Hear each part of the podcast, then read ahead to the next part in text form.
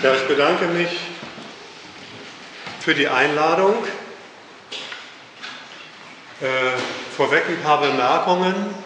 Bin ich hinten zu verstehen?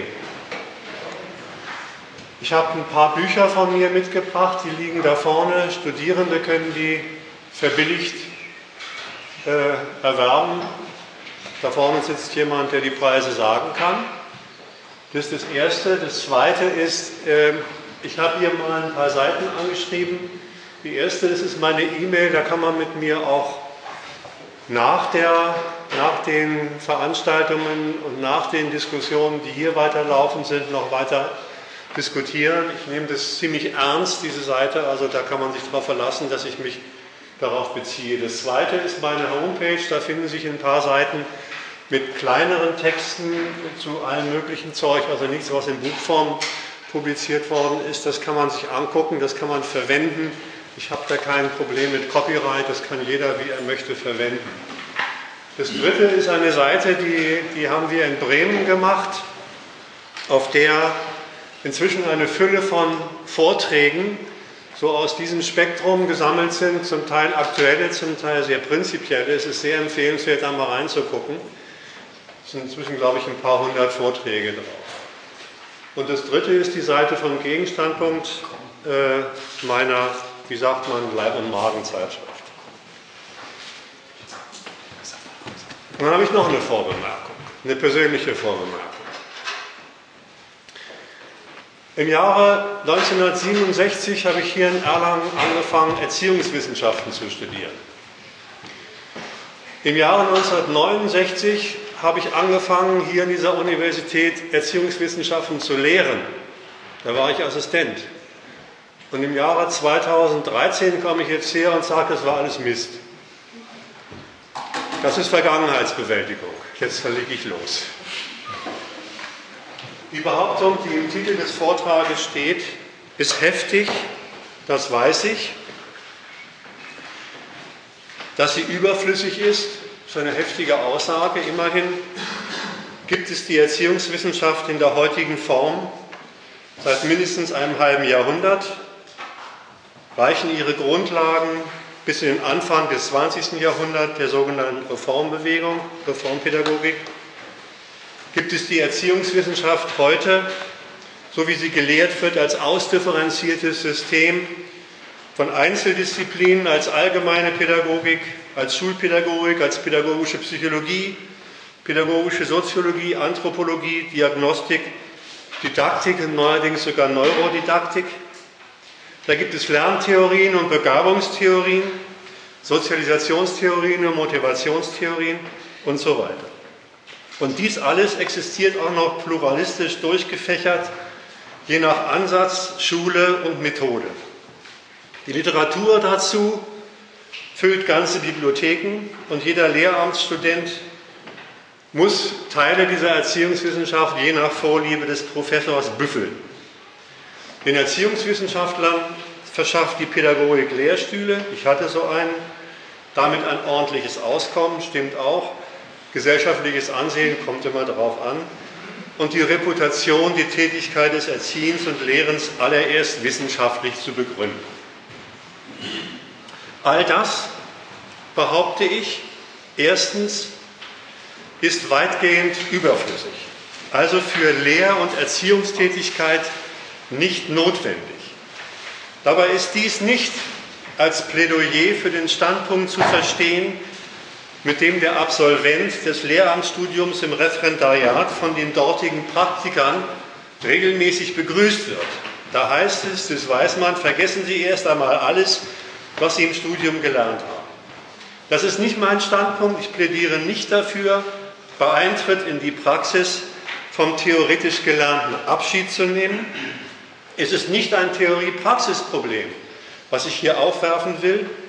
Vielmehr geht es mir darum, am Gehalt von erziehungswissenschaftlichen Urteilen exemplarisch nachzuweisen, dass sie sich durch theoretische Fehler auszeichnen, die nicht zufällig sind, sondern darauf verweisen, dass Erziehungswissenschaft ein anderes Anliegen verfolgt, als sich der allgemeinen Natur von Unterricht, Lernen, Lehren, Erziehen, Erklären zuzuwenden. Erklären zuzuwenden, um die Praxis, die Praxis des Lehrens, des Lernens wissenschaftlich fundiert in Angriff zu nehmen. Welches dieses andere Anliegen ist, wird sich im Laufe der Beweisführung herausstellen. Ich muss aber mein Urteil von der Überflüssigkeit der Erziehungswissenschaft in einer Hinsicht zugleich relativieren. Sie ist eigentlich überflüssig. Und das Eigentliche ergibt sich aus dem Befund, dass sie offenbar als theoretische Grundlage für die Ausübung des Lehr- und Erziehungsberufs hierzulande von den staatlichen Veranstaltern von Schule- und Lehrerausbildung sehr für sehr notwendig erachtet wird. Sie ist eben Prüfungsstoff verpflichtender Prüfungsstoff und gilt als eine der unabdingbaren theoretischen Voraussetzungen für die Ausübung des Lehrerberufs. Es ist also zweitens zugleich zu klären, welche Funktion diese, wie ich erstmal nur behauptet habe, falschen Urteile über Lehren, Lernen, Schule, mit denen diese Wissenschaft angehende Lehrer in die Schule entlässt, für die Arbeit des Lehrers haben. Eines steht dabei von vornherein fest. Wenn der erste Befund, den ich behauptet habe, zutrifft, die Urteile dieser Wissenschaft ihren Gegenstand falsch erklären, dann wird die Klärung der Funktion dieser Erziehungswissenschaft, dieser Pädagogik, gleichfalls kaum erfreuliche Resultate bringen. Pädagogik. Was ist Pädagogik? Pädagogik versteht sich als Wissenschaft von der Erziehung Wissenschaft unterstrichen. Sie ist also weder Beschreibung noch Gebrauchsanweisung. Sie fällt als Wissenschaft damit unter geordnete gedankliche Bemühungen, Natur- und Gesellschaftsphänomene zu erklären. Und Wissenschaft, das müsste dann auch für die Erziehungswissenschaft gelten, braucht es, wenn sich die dem Menschen und seinen Interessen gegenüberstehende Welt nicht von sich aus erschließt, sondern wenn sie den Menschen fremd, unbekannt gegenübersteht und sich darin als Schranke der Verfolgung seiner Interessen erweist. Am klarsten offenbart sich dies in den Wissenschaften, die sich mit Natur befassen, allen Naturwissenschaften. Erst die Ermittlung von äh, Gesetzmäßigkeiten natürlicher Phänomene erlaubt es, Natur, alle natürlichen Phänomene gemäß ihrer inneren Logik sachgemäß für menschliche Interessen einzusetzen. Einmal in ihrer inneren Natur begriffen, ist es möglich, sie sich zunutze zu machen, das heißt, ihren Erscheinungen nicht länger hilflos gegenüberzustehen oder ihnen gar ausgesetzt zu sein, sondern sich mittels Anwendung der wissenschaftlichen Erkenntnis über die Gesetzmäßigkeiten von Natureigenschaften sich diese untertan zu machen. Voraussetzung dieser Wissenschaft und ihrer nützlichen Anwendung ist, dass alle Erkenntnisse stimmen müssen, dass sie richtig sein müssen. Das heißt, dass sie den Zusammenhang einzelner Phänomene sachlogisch korrekt ermitteln müssen. Dass dies bei angewandter Naturwissenschaft der Fall ist, bei angewandter, davon geht heute jedermann wie selbstverständlich aus, Sie genauso. Wenn er am Morgen den Lichthalter betätigt, erwartet er, dass Licht angeht und nicht etwa, dass das Haus in sich zusammenfällt. Wenn er seinen PC einschaltet, sich in das Auto oder die Straßenbahn setzt und auch keine Bedenken hat, das architektonisch durchkonstruierte Büro im Hochhaus per Fahrstuhl oder Treppe zu betreten. Was aber ist der Gegenstand? Erziehung, dem die Erziehungswissenschaft sich widmet. Ist er wie die vom Menschen vorgefundene Natur, eine ihm fremde, unbekannte Sache, handelt es sich beim Erziehen, Lehren, Lernen, Unterrichten, ich fasse die Sachen jetzt mal zusammen, alle Differenzen, die in Erziehungswissenschaften aufgemacht sind, interessieren mich erstmal nicht. Handelt es sich dabei um Phänomene wie Regen oder Sonne, wie Schwerkraft oder Fließgeschwindigkeit von Ebbe und Flut, also um Phänomene, hinter deren Geheimnis der Mensch erst noch wissenschaftlich kommen musste, um sie sich nutzbar zu machen? All das trifft auf Erziehung und Lehre nicht zu. Diese Formen der geistigen Einwirkung auf Menschen, auf Junge zumal, ist, ich sage es mal ein bisschen schnodderig, selbst das Werk von Menschen, also nicht von Natur vorgegeben, gesellschaftliches Werk. Menschen planen Erziehung und Unterricht, sie organisieren Mittel und Instrumente dafür, kennen sich also darin aus, prüfen die Resultate und setzen in allem, was sie den Heranwachsenden vermitteln wollen, zu dem auf dessen mehr oder weniger entwickelten Verstand. Und jeder, auch wahrscheinlich jeder hier im Saal, der außerhalb der hiesigen Regelschule, ich bewege mich zunächst mal außerhalb, der außerhalb der hiesigen Regelschule, etwa in der Familie oder im Freundeskreis, zum Beispiel der Forderung eines Kindes nachkommt, man möge ihm doch das Lesen oder Schreiben beibringen, oder ihm dieses schmackhaft gemacht hat, weiß um diese Gesellschaftlichkeit von Erziehung. Er ist mit ihrer, ich nenne das mal so, Elementarform, mit der Elementarform von Erziehung vertraut. Und die besteht ganz schlicht in Folgendem. Da äußert sich ein Lernwille, freiwillig oder vielleicht ist er auch initiiert worden, der Interesse an einem bestimmten Lerngegenstand offenbart, der richtet sich an einen Menschen, von mir aus auch an eine verobjektivierte Lernmöglichkeit, an einen Menschen, bei dem der Lernende um die Kenntnis dieses Gegenstandes weiß, den er lernen will, seine Beherrschung vermutet und appelliert an dessen Lehrwillen, wenn der vorliegt, dieser Lehrwille. Und obendrein Zeit zur Verfügung steht, dann geht das Beibringen dieser Kunst des Lesens seinen Gang. Den Zeichen werden Laute zugeordnet und als Buchstaben identifiziert. Zeichen folgen als Wörter gelesen, deren Bedeutung mitgeteilt und schließlich unter Kontrolle des Lehrers das Lesen, also die zusammenfassende Betätigung dieser drei Abstraktionsschritte vom einfachen bis zu schwierigen Texten geübt. Und wenn das Kind dann wirklich bei der Stange bleibt, das heißt im Lernen nicht doch wiederum das Spielen vorziehen möchte, sondern sich der geistigen Konzentration dieser Operationen unterzieht, dann kann das Kind irgendwann lesen. Alles kein Geheimnis. Dieses Beispiel für, ich bleibe mal bei diesem Begriff, finde ich ganz schön, Elementarform des Erziehens und Lehrens, die übrigens auch jeder höheren Unterweisung zugrunde liegt. Dieses Beispiel offenbart, dass sie auf dem korrespondierenden Verhältnis, korrespondierenden Verhältnis von zwei ungleich geistig ausgestatteten aber aufeinander bezogenen Willen beruht, dem des Lehrenden und dem des Lernenden. Ein Lerninhalt hat und neben ein wenig Material vor allem Zeit braucht, die sich ganz allein nur an den Lernfortschritten des Lernenden orientiert. Wie gesagt, daran ist nichts geheimnisvoll, nichts fremd, fremd wie äußerlich vorgefundene Natur schon gleich nicht. Und keiner dieser Lehrer lehnt so ein kindliches Ansinnen, um meinem Beispiel zu bleiben, mit der Begründung ab, er müsse sich erst per wissenschaftlicher Analyse in den Lehrvorgang vertiefen, um das Vorhaben angehen zu können. Es ist anders, sofern der eine etwas lernen will, der andere es beibringen kann und sich davon überzeugt hat, dass der Lernwille sich auf einen vernünftigen Lerngegenstand konzentriert, also nicht ankommt mit dem Bedürfnis, bringen wir mal bei, wie man eine Bombe baut, geht's los. Und alle Mitteilungen, Fragen und Antworten, alle Veranschaulichen und Kontrollen nehmen dann Alleinmaß an der Sachlogik des Lerngegenstandes und dem jeweiligen Stand des schon vom Kind Gelernten.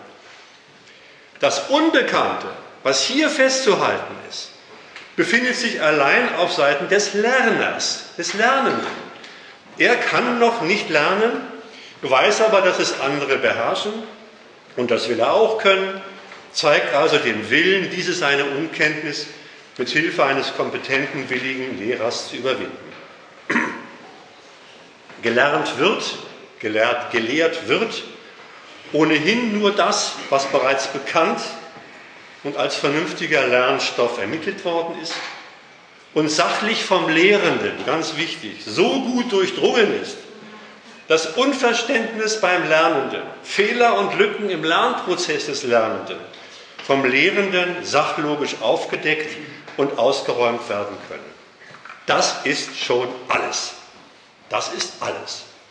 Und für dieses aufeinander bezogene, über den Lernstoff vermittelte, komplementär sich ergänzende Willensverhältnis zwischen Lehrendem und Lernendem braucht es keine andere Wissenschaft als diejenige, die über die Sache, die, die gelehrt werden soll, also über Mathematik, Geologie, Sprachwissenschaft, Biologie, Geschichts- und Wirtschaftswissenschaft etc. Auskunft gibt.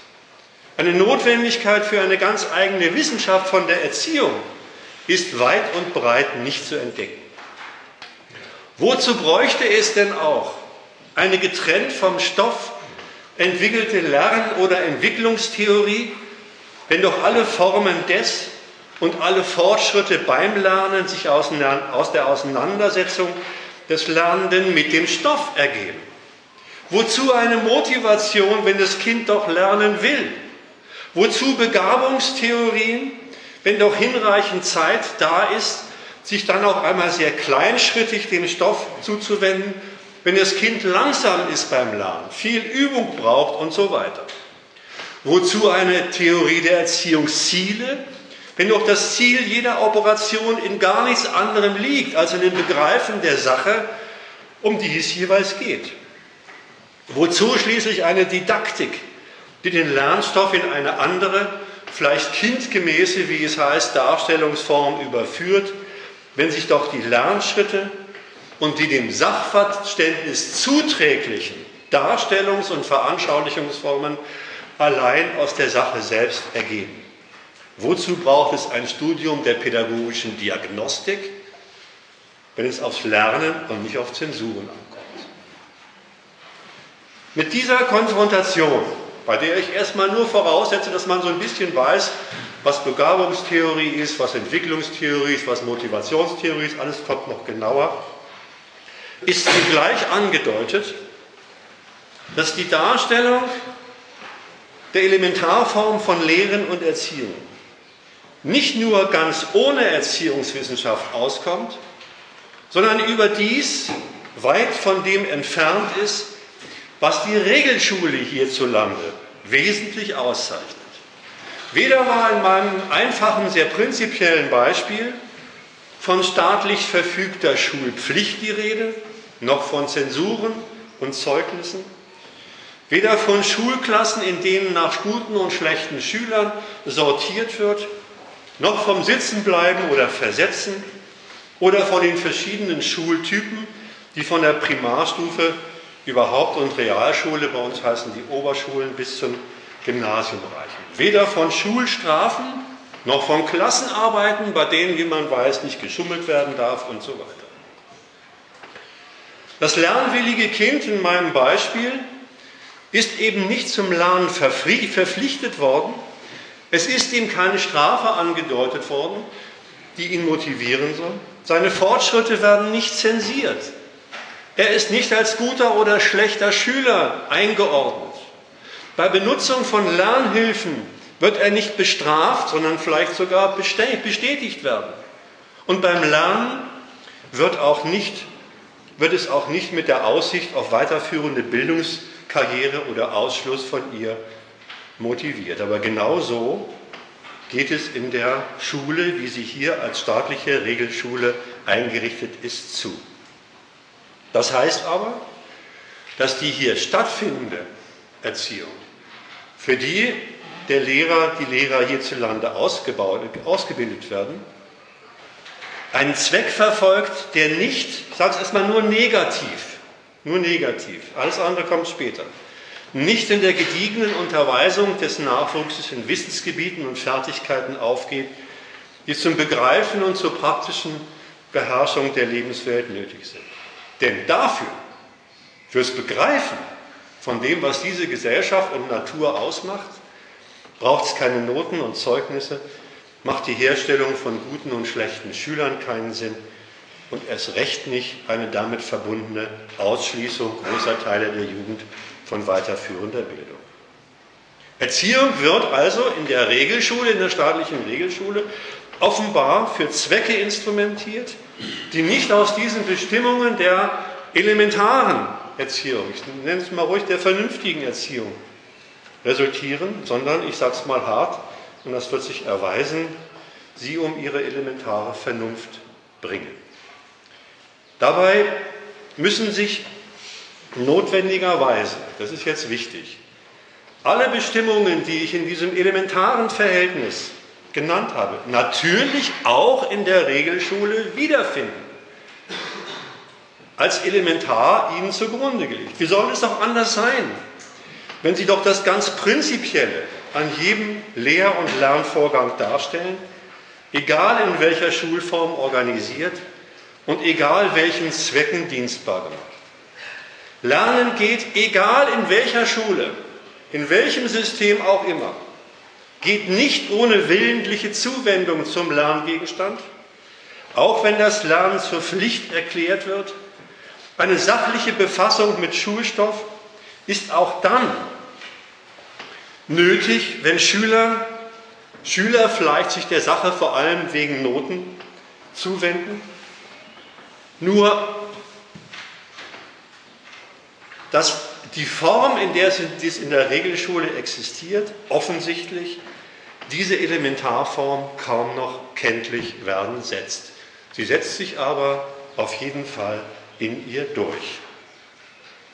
Ich werde nun, das war eigentlich nur die Einleitung, ich werde nun in drei Abteilungen mit einigen exemplarischen Zitaten, ich hoffe, dass alle den Zitatenzettel da haben,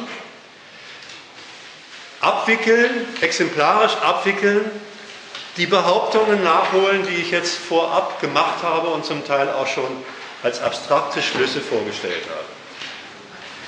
Wer es schon mal reingeschaut hat in den Zettel, wird entdeckt haben, dass sich darunter ältere Zitate älterer und jüngerer Werke befinden. Die älteren Zitate, das älteste stammt von 1971, naja, so alt ist das ja auch nicht, sind zum einen nicht überholt, sondern ihr Gehalt gehört immer noch hier und dort, in Bayern mehr als in anderen, zum Arsenal pädagogischer Ausbildung. Aber zum anderen wird sich im Folgenden zeigen, dass es sich auch in, dass es diese, diese älteren, Zitier, älteren Zitate auch in neuerer Gestalt gibt. Also die Logik der drei Abteilungen, die ich jetzt im Folgenden vorstellen werde, macht sich, das ist, ich will nicht alles vorwegnehmen, macht sich fest an dem, was ich dieses komplementär sich ergänzende Willensverhältnis zwischen Lehrer und Schüler genannt habe. Irgendwie dreht sich in diesen Zitaten, und das ist ein Großteil der gesamten Erziehungswissenschaft, so ziemlich alles um die Frage des Schülerwillens und wie er bzw. ob er vom Lehrer beeinflusst wird oder überhaupt werden kann. Irgendwie, und das wird die exemplarische Befassung mit den Zitaten zeigen, kommt der Umstand, dass Lernen ohne willentliche Zuwendung des Schülers zum Lernprozess nicht geht, der Erziehung in der Regelschule in der einen oder anderen Weise ständig als Ärgernis in, der, in die Quere und das reflektiert sich in Erziehungswissenschaft. Jetzt geht's los. Das erste Zitat. Fangen wir mal eine kleine Vorbemerkung. Begonnen werden soll diese Beweisführung mit Auskünften, die der angehende Lehrer von der Pädagogik über die zentrale Aufgabe von Erziehung hält, erhält. Das ist für sich schon eine bemerkenswerte Angelegenheit. Denn was muss er eigentlich mehr wissen, als dass er es mit Heranwachsenden zu tun hat, die sich in allen wichtigen Geistesdingen noch nicht auskennen, darin aber unterwiesen werden sollten und früher oder später vieles von dem vielleicht auch von sich aus lernen wollen. Die pädagogische Anthropologie, die in der einen oder anderen Weise immer noch in ihren Grundzügen gelehrt wird, gibt da allerdings eine ganz andere und besonders aparte Auskunft. Das Zitat. Der Mensch ist nicht festgelegt, das heißt nicht instinktgesichert. Er wird trotz der Tatsache, dass er auch mit biologisch verwurzelten Programmen ausgestattet ist, nicht mit dem Repertoire geboren, das sein Verhalten in jeder Beziehung steuert. Die Erziehung bildet das Äquivalent für seine wesensmäßige Unsicherheit. Jetzt kommt ein letzter Satz, den, den lese ich jetzt nochmal vor, den werde ich aber nachher nochmal extra ansprechen. Der Mensch bedarf der Erziehung, weil er im Gegensatz zum Tier relative Freiheit besitzt und dadurch seine Bestimmung als Mensch verfehlen kann. Das sind schon harte Urteile, mit denen der angehende Lehrer da konfrontiert wird. Dem Heranwachsenden wird in diesem Zitat das Fehlen von Eigenschaften attestiert, die bei ihm überhaupt nur deswegen als Mangel gelten, weil sich die pädagogische Anthropologie den heranwachsenden Menschen als mit genetisch festgelegtem Verhaltensrepertoire, also tiergleich ausgestattet vorstellt und vorstellen möchte. Folglich ist festzuhalten, als erstes, was in dieser anthropologischen Kennzeichnung der Erziehung das Willensverhältnis, von dem ich vorher gesprochen habe, zunächst einmal ganz prinzipiell unter den Tisch fällt. Erziehung heißt es hier, braucht der Mensch als Instinktersatz, als eine Art angeborenen Willen. Als solcher soll er fungieren. Auf jeden Fall wird die geistige Bildung des Menschen zu einem urteilenden Wesen, das dann seinem begründeten Willen folgt, zunächst einmal zu einem Widerspruch in der pädagogischen Anthropologie, zum Widerspruch zur wahren Natur des Menschen erklärt. Das ist die erste Bestimmung. Jetzt gehe ich mal auf den letzten Satz nochmal ein. Der Mensch bedarf der Erziehung, weil er im Gegensatz zum Tier relative Freiheit besitzt und dadurch seine Bestimmung als Mensch verfehlen kann. Es weiß der Anthropologe offenbar zugleich darum, dass der Mensch ein mit Wille und Bewusstsein ausgestattetes Wesen ist. Er besitzt, fährt das Zitat fort, relative Freiheit im Urteilen und Handeln. Und genau das, diese Feststellung der relativen Freiheit, macht aber für die pädagogische Anthropologie einen weiteren Mangel des Menschen aus. Die Feststellung der relativen Freiheit ist bei ihr also nicht das, was eigentlich diese Feststellung ist, nämlich der Widerruf ihrer ersten Bestimmung, dass der Mensch einen Instinktersatz braucht oder einen Instinkt braucht als Ersatz für seine fehlende Instinktgesichertheit. Denn wer von relativer Freiheit weiß, also davon, dass den Menschen die bewusste, willentliche Interessensformulierung und Interessensverfolgung auszeichnet, für den ist doch fehlender Instinkt alles andere als ein Mangel. Und relative Freiheit kein Mangel, sondern genau das, was den Menschen als willentliches handelndes Wesen ausmacht. Anders die pädagogische Anthropologie. Dem Menschen fehlt etwas, sagt sie, das angeborene instinktartige Repertoire zur Verhaltenssteuerung und er verfügt über etwas, über die relative Freiheit. Aber diese beiden natürlich erfundenen Bestimmungen gelten als Ärgernisse, gegen der, gelten der pädagogischen Anthropologie als Ärgernisse und stellen deshalb oder werden deshalb als Herausforderung für die Erzieher dargestellt. Ihre Aufgabe, Erziehung hat also als Instinktersatz zu fungieren und darüber gerade die relative Freiheit, dieses zweite Ärgernis, zu zügeln und in feste Formen zu bannen.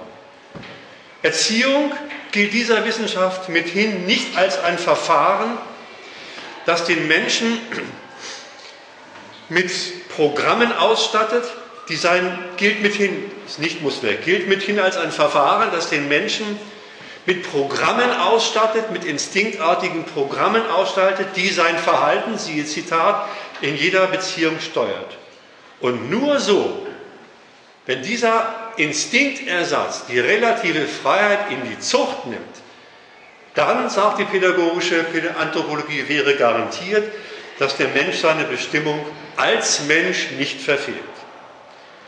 Das ist eine schlimme Vorstellung von Erziehung, die den Willen nicht mit geistigem Inventar ausstatten, sondern seine Freiheit gerade eliminieren und durch instinktartig funktionierende Verhaltensweisen ersetzen will. Das ist die Vorstellung, die theoretische Vorstellung. Äh, mal eine Frage? Wenn, wenn der Mensch seine Bestimmung als Mensch verfehlt hat, was, was, ist, was kommt dann dabei zum Vorschein? Das ist noch nicht. Was dann zum Vorschein kommt, ist ganz schlicht der Mensch, der nicht seinen Bestimmungen entspricht. Und der Mensch, der nicht seinen Bestimmungen entspricht, ist der, der in der jeweiligen Gesellschaft, in der, lebt, in der er lebt, nicht das macht, was er machen soll. Ganz schlicht. Das ist es. Mehr nicht. Der angehende Lehrer wird hier mit falschen Urteilen über das Lernen und Erziehen konfrontiert, die sich ganz in eine ideologische Botschaft auflösen. Es lasse sich, heißt es, heißt sie aus der Menschennatur ableiten, dass Willensfreiheit des Lernenden geradezu ein menschliches Verhängnis sei, wenn sie nicht per Erziehung in das Korsett des gesellschaftlich, das war die Frage von Ihnen, in das Korsett des gesellschaftlich jeweils gültigen Sollens eingepresst wird. Alles natürlich klar, sind ja Erziehungswissenschaftler, nur zum Wohle des Menschen, dem folglich nichts Besseres, nichts Größeres widerfahren kann, als seine jeweilige Menschenbestimmung zu erreichen. Es erweist sich diese Abteilung der Erziehungswissenschaft gerade in ihren Fehlern als Legitimationswissenschaft für jedes Erziehungsprogramm, für das Lehren und Lernen in die Pflicht genommen wird. Die Frage, nochmal zu der, zu der Frage von, von Ihnen, die, die fehlende Klarheit dessen, was eigentlich Mensch ist, ist kein Zufall. In der pädagogischen Anthropologie ist folglich alles, was die Gesellschaft von dem Menschen will, in seinem Instinkt drin. Egal, ob es sich um eine demokratische Erziehung, um eine wilhelminische Erziehung, um eine faschistische Erziehung ist. Da macht sie keinen Unterschied. Menschenbestimmung ist von der pädagogischen Anthropologie, der Mensch hat sich als instinktartig, als Mensch zu bewähren in der jeweiligen Gesellschaft, in der er lebt. Welches Erziehungsprogramm allerdings konkret in der hiesigen Schule angesprochen wird, das wird ein bisschen deutlicher mit der nächsten Theorie, die ich ansprechen will, mit der Begabungstheorie. Begabungstheorie oder diejenigen, denen es vielleicht einfällt, dass es sie vielleicht hier so gar nicht mehr gibt. Begabungstheorie als die Anlageabteilung der Anlage-Umwelttheorie, in der die Begabung als Anlage, als den Erziehungs- und Lernprozess bestimmende Größe setzt. Begabungstheorie befasst sich eigentlich nur mit den Resultaten, mit der Erklärung von Resultaten von Erziehung und Lernen. Warum?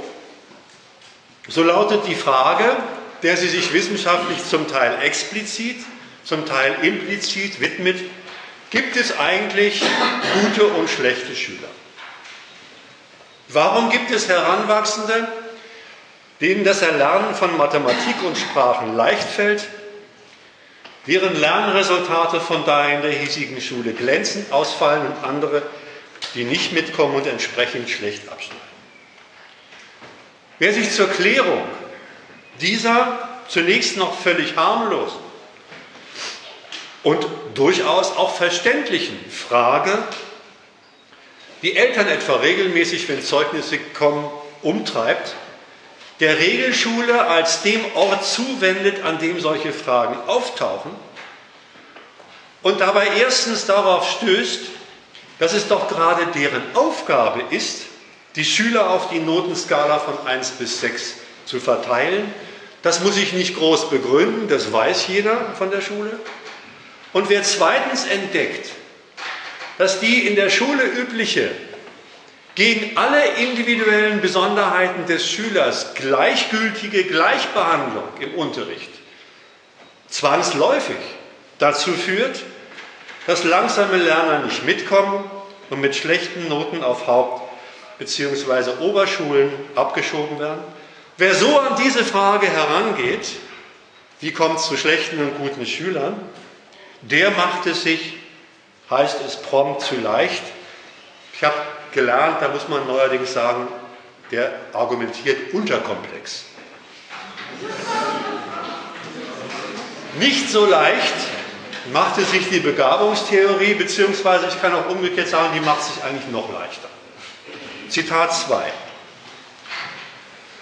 Begabung, die Leistungsanlagen, die im Wesentlichen vererbt werden, sind, äh, also die im Wesentlichen vererbt werden. Die Begabung ist die Voraussetzung späterer Fähigkeiten auf den verschiedensten Gebieten, zum Beispiel des geistigen, künstlerischen, praktisch-technischen oder sportlichen Lebens.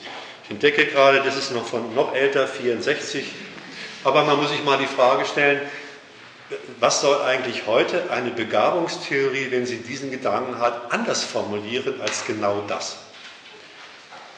Also das Zitat.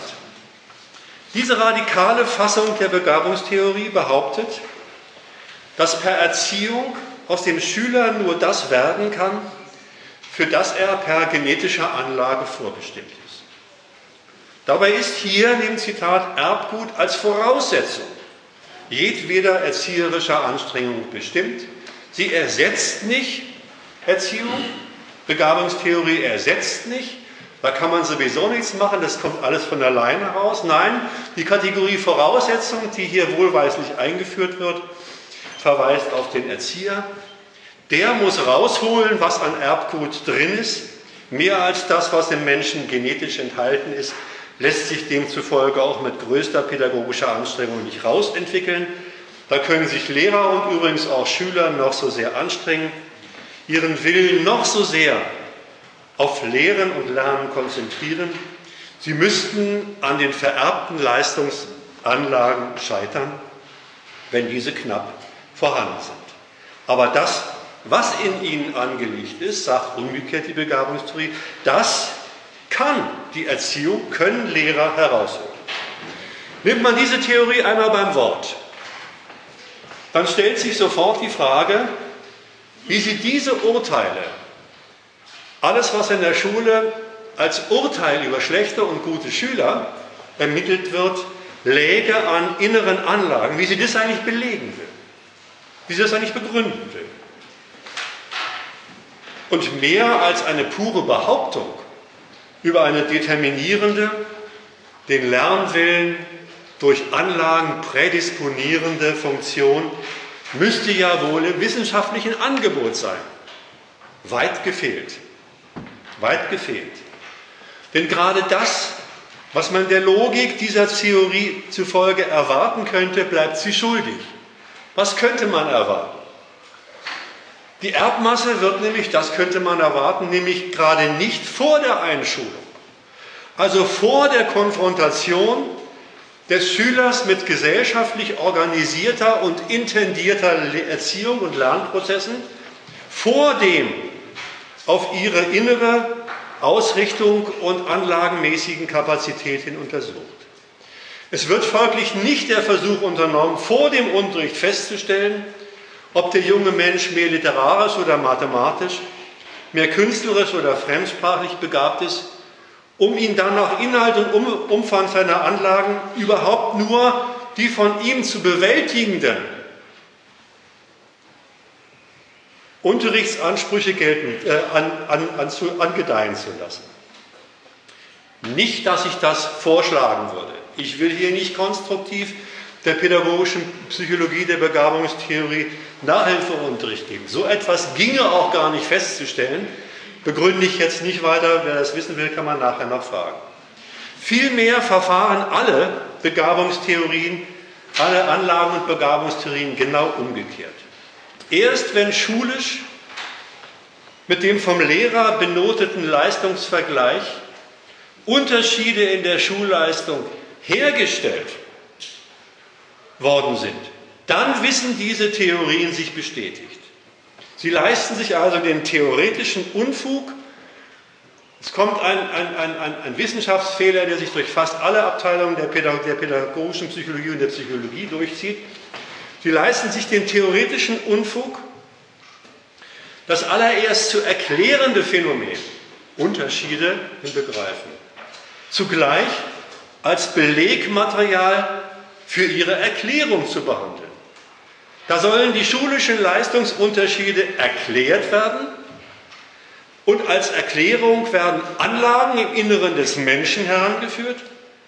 Und wie wird das Vorhandensein dieser Anlagen im Inneren des Menschen begründet?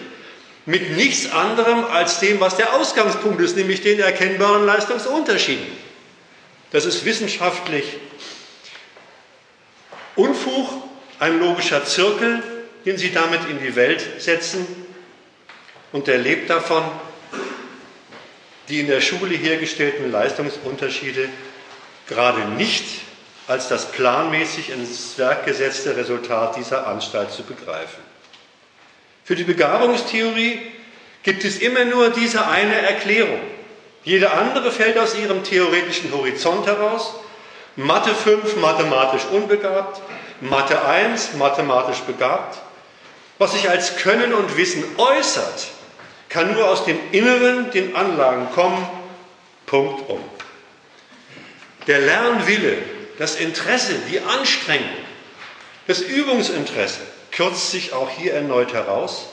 Den Lernwillen mit allem, was ihn ausmacht, den gibt es hier in der Begabungstheorie nur als Anhängsel von inneren Anlagen, die diktieren den Willen.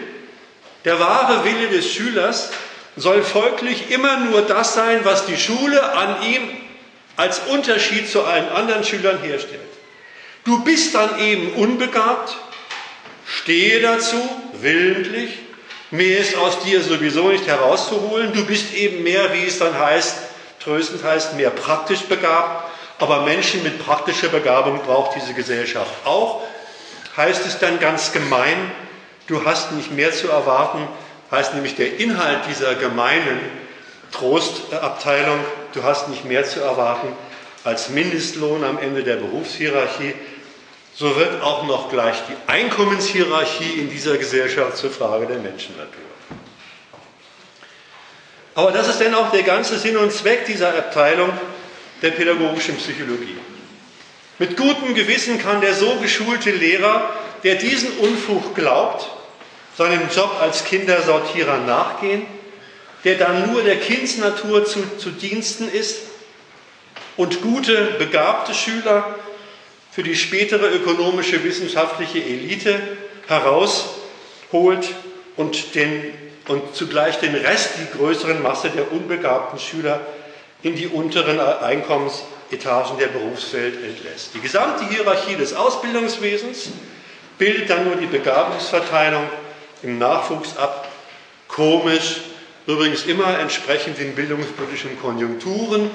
Wenn die Bildungspolitik mal sagt, wie bei der ersten Bildungskatastrophe, wir müssen die Anzahl der Abiturienten von 15 auf 30 Prozent erhöhen, dann sind auf einmal doppelt so viele Begabte in der nationalen, im nationalen Nachwuchs. Wenn die mal wieder zu viel sind und zurückgeschraubt werden sind, dann weiß die Begabungstheorie, dass hier gegen die Begabung schwer, schwer gesündigt worden. Übrigens eine kleine Fußnote dazu. Vielleicht hat der eine oder andere schon von der Neurodidaktik gehört, dieser auf der sogenannten Hirnforschung basierten neuen Abteilung der Pädagogik. Die radikalisiert die ganze Sache noch etwas, nur damit diejenigen, die meinen, das sei ein altes Zitat, auch auf ihre Kosten kommen. So schreibt zum Beispiel mein ehemaliger Kollege Gerhard Roth, das limbische System, das ist so ein Apparat hier oben, das System bewertet alles, was durch uns und mit uns geschieht, danach, ob es gut, vorteilhaft, lustvoll war und entsprechend wiederholt werden sollte. Dieses System entscheidet grundlegend, also ein Teil der Physiologie des Gehirns, Gehirn ungleich Verstand, des Gehirns, entscheidet grundlegend über den Lernerfolg, als es bei jeder Lernsituation fragt, hier das limbische System fragt, was spricht dafür, dass Hinhören, Lernen, Üben und so weiter sich tatsächlich lohnen. Also eine aktuelle Form der Radikalisierung von dem, von dem Unfug für diejenigen, die sagen, die Zitate sind überholt. Die dritte Abteilung ist das Kompliment zur Begabungstheorie. In der Anlage Umwelttheorie kommt jetzt also die Umwelttheorie zur Sprache, die für sich genommen Sozialisationstheorie heißt. Hier geht dieselbe Frage, die ich eben schon bei der Begabungstheorie angesprochen habe, von einer anderen Seite.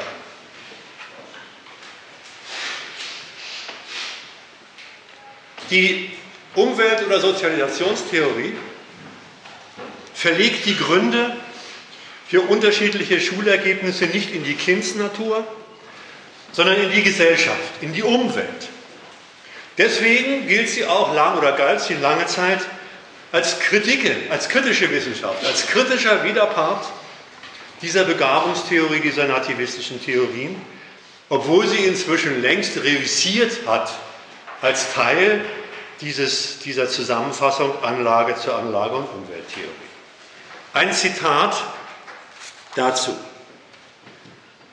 Erziehung, so heißt es, ist nur ein Ausschnitt, ein Teilgebiet eines umfassenden Sozialisationsprozesses. Die wichtigsten Sozialisationsfaktoren sind die Familie, die Gruppe, die Schule, der Beruf, die Kindergarten, Kindergärten, die Berufsbildungsanstalten sowie alle kulturellen Institutionen. Dann die Nachbarschaftsgruppen, die Sportverbände, ebenso die Kirchen, die Massenmedien und so weiter. Der Sozialisationsprozess ist offenbar so durchschlagend und so überwältigend in manchen Bereichen, dass man der Erziehung keine allzu großen Einwirkungsmöglichkeiten zugestehen kann. Nicht etwa keine, sondern relativiert, keine allzu großen. Gegen die Schule behauptet also diese Umwelttheorie, die Sozialisationstheorie, das Urteil, dass auch beziehungsweise in erster Linie die Gesellschaft, die Umwelt insgesamt erziehe. Ich will es erstmal in dieser Abstraktheit durchaus gar nicht bestreiten. Allerdings schließt sich, wenn man die Erklärungslogik dieser Theorie ein bisschen genauer anschaut, schließt sie sich nahtlos den Begabungstheorien an. Nur ist es jetzt die Gesellschaft, die Umwelt, die mit all ihren aufgezählten Abteilungen als eine Summe von Einflussfaktoren vorgestellt wird, denen man sich nicht entziehen kann, den der Nachwuchs sich nicht erziehen kann, der so durchschlägend den Bildungsprozess des jungen Menschen bestimmt, determiniert, dass, wie es heißt, der Erziehung keine allzu großen Chancen eingeräumt werden. Was aus dem Kind wird, das ist jetzt in dieser Theorie nicht mehr der inneren Natur des Menschen anzulasten, sondern das ist dem Pfarrer, dem Fußballlehrer, dem Fernsehen, den Jugendgangs und so weiter seiner sozialen Herkunft etc. anzulasten. Nicht durch Vererbung, ist in dieser Theorie der Nachwuchs vorgeprägt, sondern es sind die gesellschaftlichen Verhältnisse, in denen das Kind aufwächst, die wie ein Prägestempel fungieren sollen, der auf dem als Tabula rasa vorgestellten Kind seine ziemlich unauslöschlichen Spuren hinterlässt. Falsch, falsch liegt diese Theorie nicht daran, dass jedermann solche, solchen Einflüssen von Kindheit an ausgesetzt. Natürlich. Ihr theoretischer Mangel besteht in dem Urteil über die Wirkung, die sie diesen Einflüssen zuspricht. Sie irrt, wenn sie, um ein aktuelles Beispiel zu nehmen, aus dem Umstand, dass viele Jugendliche, die zur Gewalt im Umgang mit ihresgleichen neigen, in ihrer kind, Kindheit selbst Opfer elterlicher Gewalt geworden sind, wenn sie daraus einen kausalen Beweis verfertigen. Also in der Familie geprügelt, deswegen prügelt er später als Jugendlicher vielleicht auch später weiter. Dieser Beweis, in Anführungszeichen, lebt erneut davon, dass Heranwachsenden abgesprochen wird. Mit Wille und Bewusstsein beispielsweise so eine familiäre Lage zu reflektieren und eigenen Schlüssen, eigene Schlüsse aus Erfahrungen mit dem Umgang der Eltern in der Erziehungspraxis zu ziehen. So wird dann ausgeblendet, um es mal zu illustrieren, dass es einerseits Jugendliche gibt, denen es in der Tat zur zweiten Natur geworden ist, Differenzen, Gegensätze oder eingebildete Gegensätze ihresgleichen mit Gewalt zu regeln, also mit dem Brechen des entgegengesetzten Willens zu regeln, etwa weil ihnen dies und nur deswegen, weil ihnen dies als Erfolgsmittel eingeleuchtet hat. Bei mir haben früher Prügel geholfen. Andere dagegen kommen zum Urteil, den eigenen Kindern später auf jeden Fall mal diese Tour zu ersparen. Etwa so, bei Prügeln habe ich nie etwas eingesehen, sondern mich immer nur aus Angst gefügt. Also immer sind es sachlich die mehr oder weniger reflektierten Schlüsse, die Heranwachsende aus ihren Erfahrungen in gesellschaftlichen Einrichtungen ziehen, welche dann bis zur nächsten Bestätigung oder Korrektur ihrer Urteile ihre eigene Praxis im Umgang zum Beispiel mit ihrem Nachwuchs bestimmen. Was die Schule betrifft, glaubt diese Theorie, sich auf empirisch abgesicherten, zuverlässigen Terrain zu bewegen. Wenn nämlich die Mehrzahl der Schüler, konstatiert sie, dies nicht bis zum Gymnasium mit anschließendem Studium schaffen, wenn die aus den unteren Schichten und Klassen der Gesellschaft stammen, dann will diese Theorie darin zugleich den Grund dafür gefunden haben, dass dem so ist. Diese Kinder, konstatiert sie, haben es besonders schwer. Die kommen aus Verhältnissen, in denen die Eltern wenig elaboriert mit ihnen umgehen, da fehlt die häusliche Motivation, da die, fehlt die geistige Ansprache und so weiter. Keine Nachmittagsbetreuung, wenig organisierter Arbeitsraum in der Wohnung, schlechte Gesellschaft und vieles mehr. Auch das würde ich überhaupt nicht bestreiten wollen. Kein bisschen. Aber trotzdem irrt sie, wenn sie daraus den Grund für das macht, was die Schule an Sortierung nach schlechten und guten Schülern macht. Denn sie übersieht dabei, dass all jene Umstände, die dem Arbeiterkind im Vergleich zum Akademikerkind geringere Erfolgschancen in der Schule bescheren, überhaupt deswegen nur so wirken, weil die Schule beim Unterweisen gnadenlos, wie ich vorhin schon mal gesagt habe, vom Prinzip der Chancen, nach dem Prinzip der Chancengleichheit verfährt. Nur weil Kinder mit geringen Vorkenntnissen, mit einer weniger auf die Schuldisziplin schon vorgeeichten Stellung die Schule besuchen, weil die mit den gleichen Anforderungen konfrontiert werden wie die besser gerüsteten Mitschüler, mit den gleichen Anforderungen, mit dem gleichen Stoff, der muss in der gleichen Zeit unter gleichen Umständen angeeignet und reproduziert werden. Nur deswegen erhalten sich, bestätigen sich und vermehren sich per schulischer Aktion mitgebrachte Defizite dieser Kinder aus den sogenannten bildungsfernen Schichten. Es kann wirklich nicht verwundern, dass in einer Lehreinrichtung, in der systematisch und absichtlich mit dem Beibringen dann Schluss gemacht wird und eine Leistungskontrolle angesetzt wird, wenn Teile der Lehrenden den Schulstoff noch nicht verstanden haben, dass dann Schüler mit schlechteren Lernvoraussetzungen notwendig schlechter abschneiden. Wie soll auch sonst die Verteilung der Schüler auf die Noten von 1 bis 6 oder 1 bis 5 herauskommen? Es ist also die Schule und ihre Organisation des Leistungslernens, die es leistet, dass sich in der Konkurrenz um Aufstiegsplätze ziemlich zwangsläufig diejenigen Kinder durchsetzen, deren Eltern sich einst schon in ihr durchgesetzt haben. Entsprechend rekrutieren sich auch die bildungsfernen Schichten aus sich selbst heraus.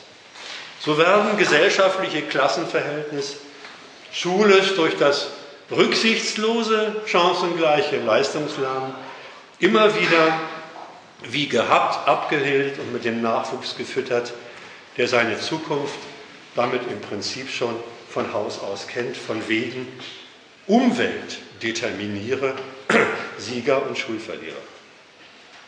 Es ist schon merkwürdig. Da stellen sich Erziehungswissenschaften immer wieder aufs Neue die Frage, wie denn die unterschiedlichen Schulresultate der Schüler zu erklären sind konzentrieren sich dabei gerade nicht auf jene Einrichtung, ihre Lehrformen und bildungspolitischen Zwecke, die diese Resultate hervorbringt. Auf die gerade nicht. Dabei wäre es ein leichtes zu ermitteln, dass es gerade, wie gerade eben angedeutet, der Auftrag der Schule ist, Unterschiede an den Kindern herzustellen und den Noten zu fixieren. Stattdessen arbeiten sie systematisch an einer Verrätselung dieses Sachverhaltes und greifen wie in diesen beiden Fällen zur Determinationstheorie. Natur und Umwelt determinieren, determinieren Entwicklung. Ergebnisse, die Ergebnisse kann man deswegen schon gar nicht allein der Schule anlasten. Auch diese Determinationstheorien erweisen sich darin als Legitimation. Jetzt komme ich zu meiner zweiten Abteilung von Zitaten. Mit der nächsten erziehungswissenschaftlichen Theorie wird ein neues Kapitel aufgeschlagen. Welches? Noch viel expliziter steht in dieser neuen Abteilung der Lernwille und seine Rolle beim Lernen beziehungsweise seine Bedeutung fürs Lernresultat im Mittelpunkt. Es geht um die Motivationszitat. Zitat 4, ich habe noch, weil ich ständig immer angemotzt werde, sein so ein Zitat und noch eins von 2008 dazugetan. Motivation, so verkünden Pädagogen, sei mehr als das halbe, ich lese es gleich vor, sei mehr als das halbe Schulleben. Wer gut motivieren könne, der würde die Schüler auch zur Mitarbeit im Unterricht bewegen können ja sogar etwas wie Interesse am Stoff bewirken, das ist dann, weiß jeder, der Erziehungswissenschaft studiert, die berühmte intrinsische Motivation. Es handelt sich aber bei dieser Motivationstheorie um eine merkwürdige Sache. Schüler, das ist dabei unterstellt, müssen offenkundig immer wieder aufs Neue motiviert werden in der Schule fürs Lernen, sonst machen sie nicht alle mit, passen nicht auf, treiben Dinge, die in der Schule als Blödsinn oder Disziplinlosigkeit gelten, bringen also von sich aus nicht durchgehend das Interesse auf am Unterricht, das von der Schule verlangt, das in der Schule verlangt wird. So etwas wie einen Willen zum Lernen, ein bereits in Auseinandersetzung von Kindern mit der Welt entwickeltes Interesse am Lernstoff, mit dem sich Stücke der Welt begreifen lassen, scheint in der hiesigen Schule so nicht die Regel zu sein. Es gäbe ja sonst nicht die Notwendigkeit, die die Grundlage dieser Motivationstheorie ist, jede Schulstunde mit einer Motivationsphase zu beginnen. Und ich habe mir sagen lassen, Manchmal reizt sich in einer Schulstunde Motivation an Motivation, sodass die ganze Schulstunde nur noch Motivation ist. Der Lernwill muss offenbar immer wieder mit allen möglichen Tricks hergestellt werden, ehe es dort, wo es ums Lernen geht, überhaupt ans Lernen gehen kann. Denn ohne den Lernwillen, das wird hier geständig, ohne den Lernwillen, den ich am Anfang in der prinzipiellen Darstellung von Erziehung entwickelt habe, geht eben Lernen nicht. Ausgangspunkt dieser Theorie ist also der Umstand, dass Erzieher um zwei Konstatierungen nicht herumkommen. Erstens geht Lernen ohne irgendeine Variante von willentlicher Zuwendung zum Lerngegenstand nicht. Und zweitens, und das ist eigentlich bemerkenswerte, diese Voraussetzung, die einfach gegeben sein muss, findet sich in der Schule nicht so ohne weiteres ein. Es fehlt allzu häufig am freien Lernwillen und nun kommt es, aber genau das darf nicht sein. Das kann man den Schülern in der hiesigen Staatsschule nicht durchgehen lassen. Einfach nur mal drauf setzen, dass das Interesse an Mathe oder Fremdsprachen sich vielleicht später einstellt und vielleicht so lange dem Schüler das Desinteresse an bestimmten Schulstoff durchgehen zu lassen, geht in dieser Schule gleich überhaupt nicht. Und das geht in dieser Schule gleich deswegen nicht, weil sie einen ziemlich verrückten Auftrag hat. Sie hat nämlich den Auftrag, alle Schüler, dass alle Schüler permanent im Leistungsvergleich beurteilt und bewertet werden müssen. Alle Schüler immer im Leistungsvergleich beurteilt und bewertet werden müssen. Und dafür müssen, wenn das durchgesetzt werden soll, natürlich alle Schüler möglichst immer aufpassen. Einmal geistig abwesend sein, mal keine Lust zu haben, sich überhaupt nicht auf den Lernstoff konzentrieren zu können, weil, was weiß ich, die Katze ist gerade gestorben, darf dem Schüler nicht erlaubt werden und wird, wenn denn keine Motivation hilft, absurderweise auch dann mit schlechter Note bestraft. Nicht aufgepasst, setzen sechs. Merkwürdig. Noten, die doch eigentlich Lernleistungen beurteilen, wie man meint, werden folglich auch da eingesetzt, wo überhaupt keine Lernleistung erbracht worden ist, also schlicht als Disziplinierungsmittel. Es liegt folglich nahe, es liegt folglich der Gedanke nahe, dass sich dann auch an jede gescheiterte Motivation die Strafandrohung anschließt. Was im Übrigen die Logik derjenigen Motivationstechniken selbst verrät, die immer mit den Aussicht gestellten Belohnungen argumentieren. Wenn ihr das und wenn ihr mitmacht, dann kriegt ihr nach einer Stunde frei. Enthält die Umkehrung, wenn nicht, muss ich mit anderen Mitteln umgehen. Die pädagogische Psychologie hat dazu folgende Theorie. Jetzt kommt dieses eine Zitat.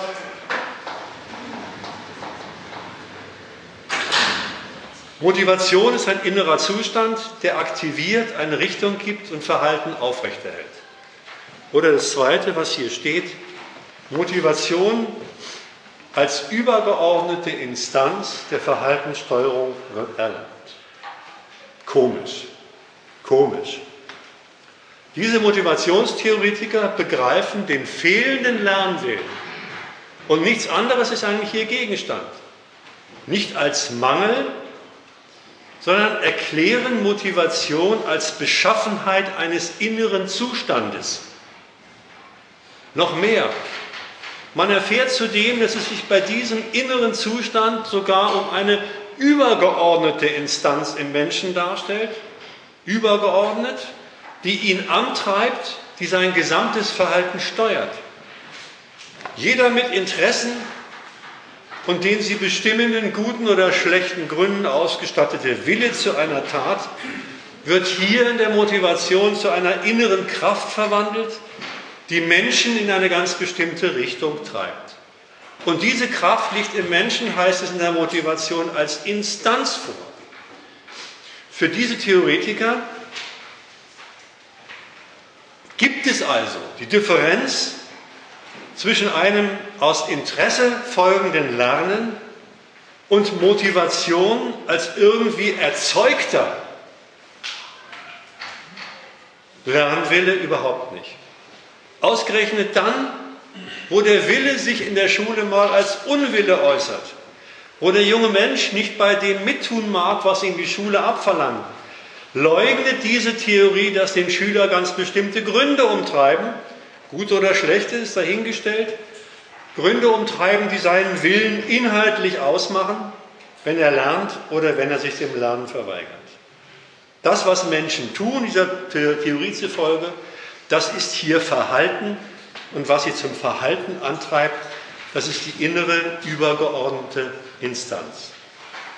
Es wird also der begründete Wille zur Tat nur zur Wirkung einer Macht erklärt, die im inneren Menschen, Inneren des Menschen als Instanz angelegt ist und dem Verhalten die Richtung gibt, die richtige Richtung natürlich, und die heißt aufpassen, mitmachen, konzentrieren bei allem, was die Schule verlangt.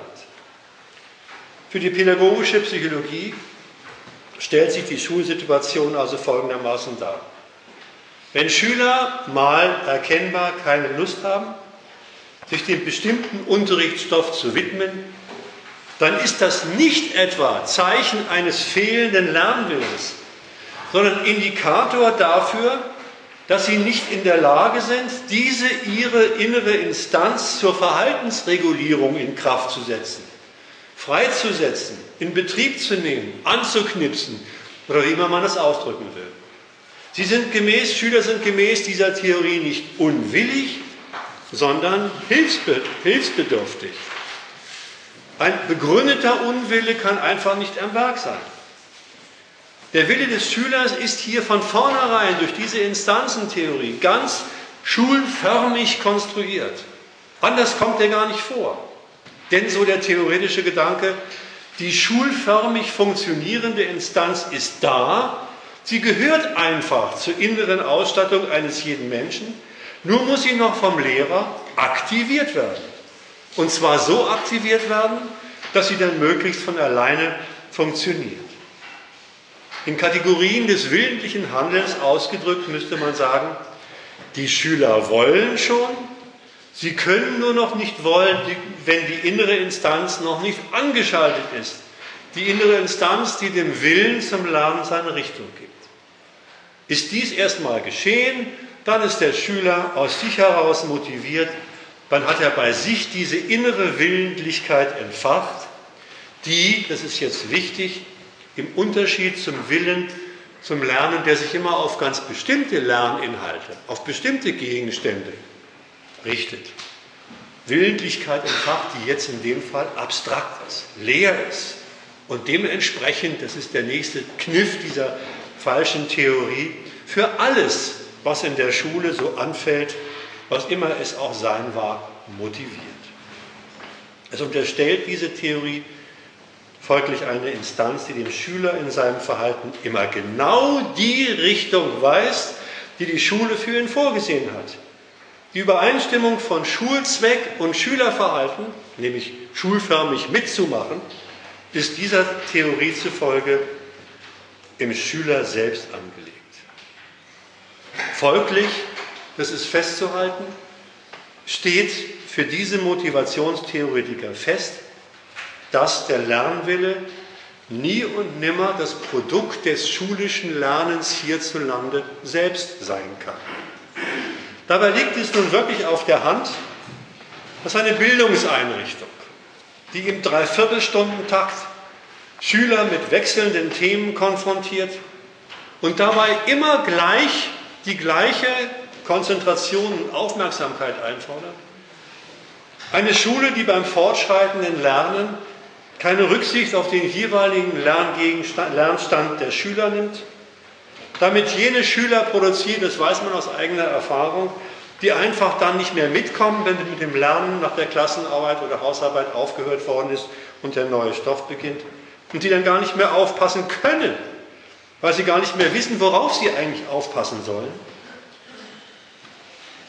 Das ist alles nicht dieser Theorie zufolge nicht für den verbreiteten Lernunwillen verantwortlich.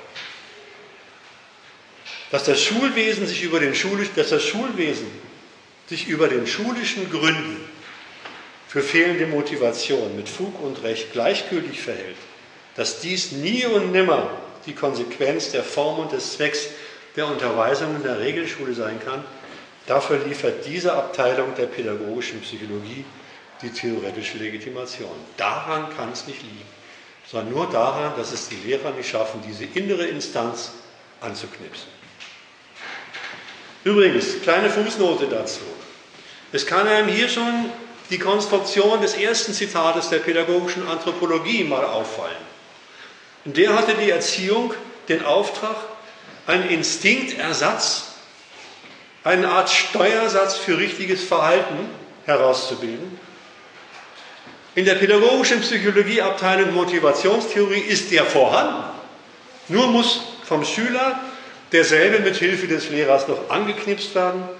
Für fehlenden Lernwillen gibt es in dieser Theorie zufolge, ich habe mich schon gesagt, der keine Gründe, der muss immer nur angeknipst werden. Doch was ist eigentlich, wenn das nicht funktioniert?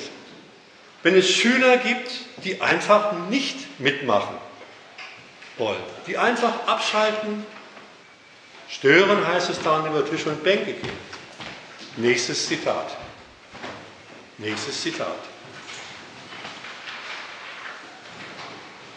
Wenn bei dem einen oder anderen Kind die fehlende Aufmerksamkeit chronisch wird, wie es heißt, dann wird bei ihm schon mal ADHS festgestellt. Aufmerksamkeitsdefizitsyndrom. Zitat. Konzentrationsstörungen können auf ganz unterschiedliche biologische und psychologische Umstände und Ursachen zurückgeführt werden. Nach derzeitigem Forschungsstand ist von einer multifaktoriellen Verursachung von ADHS auszugehen, also dem Zusammenwirken biologischer, psychischer und sozialer Faktoren. Bei 50 Prozent der daraufhin untersuchten ADHS-Betroffenen besteht jedoch besteht eine genetisch bedingte Anormalität der neuronalen Signalverarbeitung im Gehirn. Soweit die ADHS-Forscher. Das festgestellte schulische Aufmerksamkeitsdefizit, dieser fehlende Lernwille, ist damit als Krankheit eingeordnet, als Krankheit eingeordnet, gegen den die bekannten Pillen verschrieben werden. Die sollen dann diese innere Instanz, von der vorher die Rede war, per chemischer Keule in Betrieb setzen. Logisch, dieser Theorie zufolge. Wo die Lehrer mit ihren Motivationsanstrengungen scheitern, wo es ihnen nicht gelingt, die psychische Instanz, die für Motivation verantwortlich ist, zu aktivieren, da hilft dem Lehrer die ADHS-Theorie weiter. Da muss einfach ein physischer Defekt zugrunde liegen. Die Instanz der inneren Verhaltenssteuerung fehlt oder ist defekt. Was tun? Was tut der Kinderarzt? Der verschreibt Medikamente, dieses Ritalin und anderes. Medikamente, die per neurochemischer Manipulation herstellen sollen, was der Schüler zu tun hat. Es wird hier nicht mehr der Wille pädagogisch gereizt und erpresst, das ist ja die Form, in der die innere Instanz angeknüpft werden kann, sondern es wird hier seine Natur manipuliert und zwar so manipuliert, dass die entsprechenden Schüler zumindest, das weiß man inzwischen, ruhig gestellt werden und nicht mehr den Unterricht so durcheinander bringen.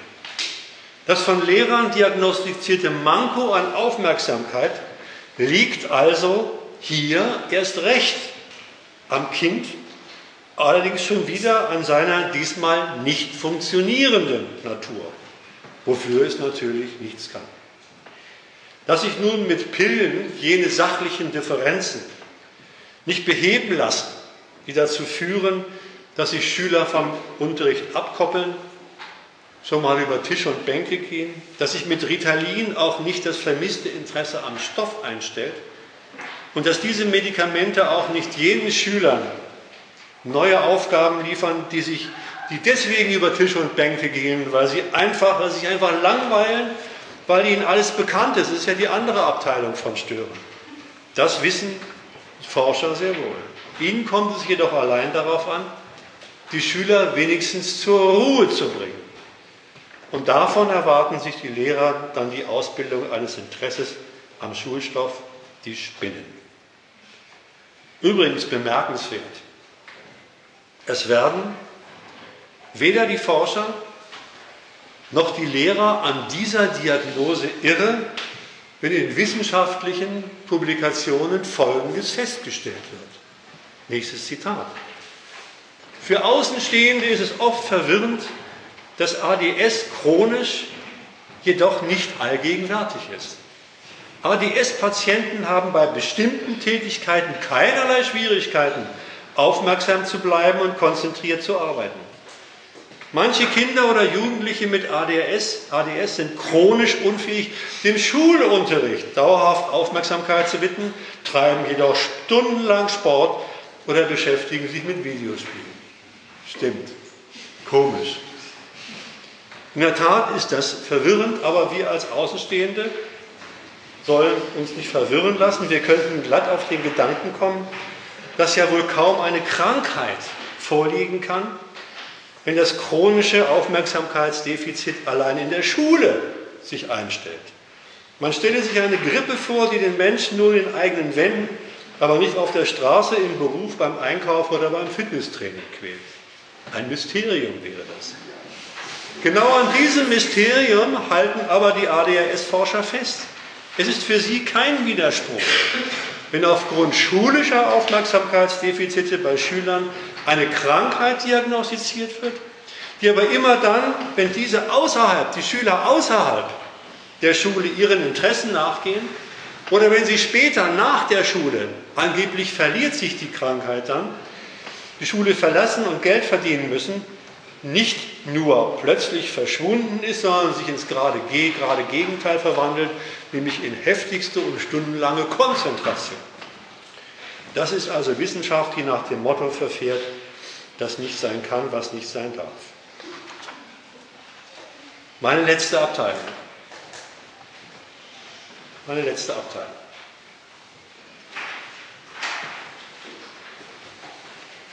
Ein Ausflug in die Theorie der Erziehungsziele. Mit dem soll einerseits der exemplarische Durchgang in dieser zweiten Abteilung abgeschlossen werden, aber zugleich soll gezeigt werden, wie sie darauf weiter aufbaut und Konsequenzen zieht aus dem Dilemma der hiesigen Schule, dass viele Schüler den Willen zur Unterordnung nicht aufbringen, stören, Unterricht sabotieren, gewalttätig werden, vielen, den vielen Lehrern den Respekt versagen und so weiter. In gewisser Weise, ich sage es mal methodisch vorweg, macht diese Theorie der Erziehungsziele, wie ich jetzt an einem Beispiel vorstellen werde, eine Kehrtwende und wird fast ehrlich. Welche Kehrtwende? Die macht sie nur halb. Wieso ehrlich? Wieso fast ehrlich? Seit einiger Zeit ist der Katalog von Erziehungszielen ergänzt worden um das Ziel Erziehung zur Frustrationstoleranz. In anderen Publikationen, neueren erziehungswissenschaftlichen Publikationen heißt es Erziehung zur Resilienzfähigkeit. Resilienz ist ein Begriff aus der Physik.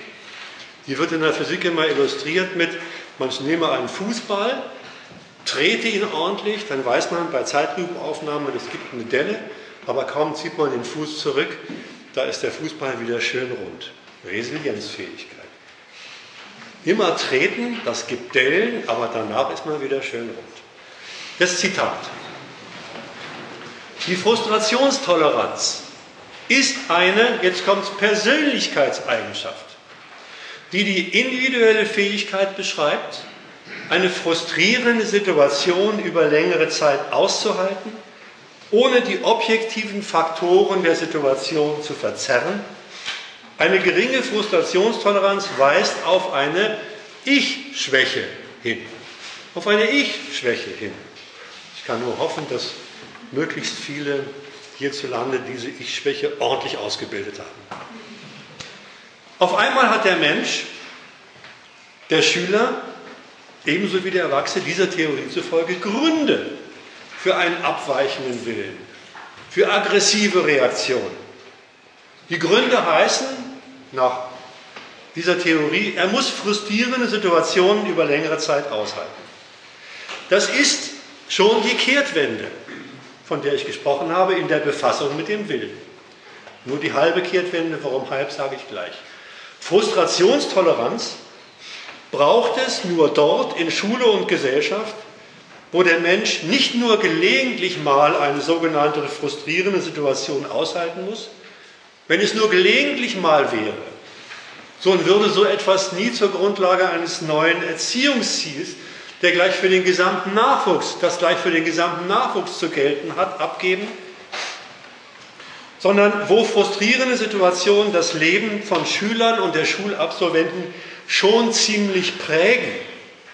In der Schule der ständige Notendruck, schlechte Zeugnisse, vergeigte Prüfung, Mobbing durch Schüler, Gehässigkeiten vom Lehrer, im Beruf die permanente Sorge um Erhalt des Arbeitsplatzes, Ertragen von Arbeitsanforderungen, Ärger mit dem Chef und so weiter.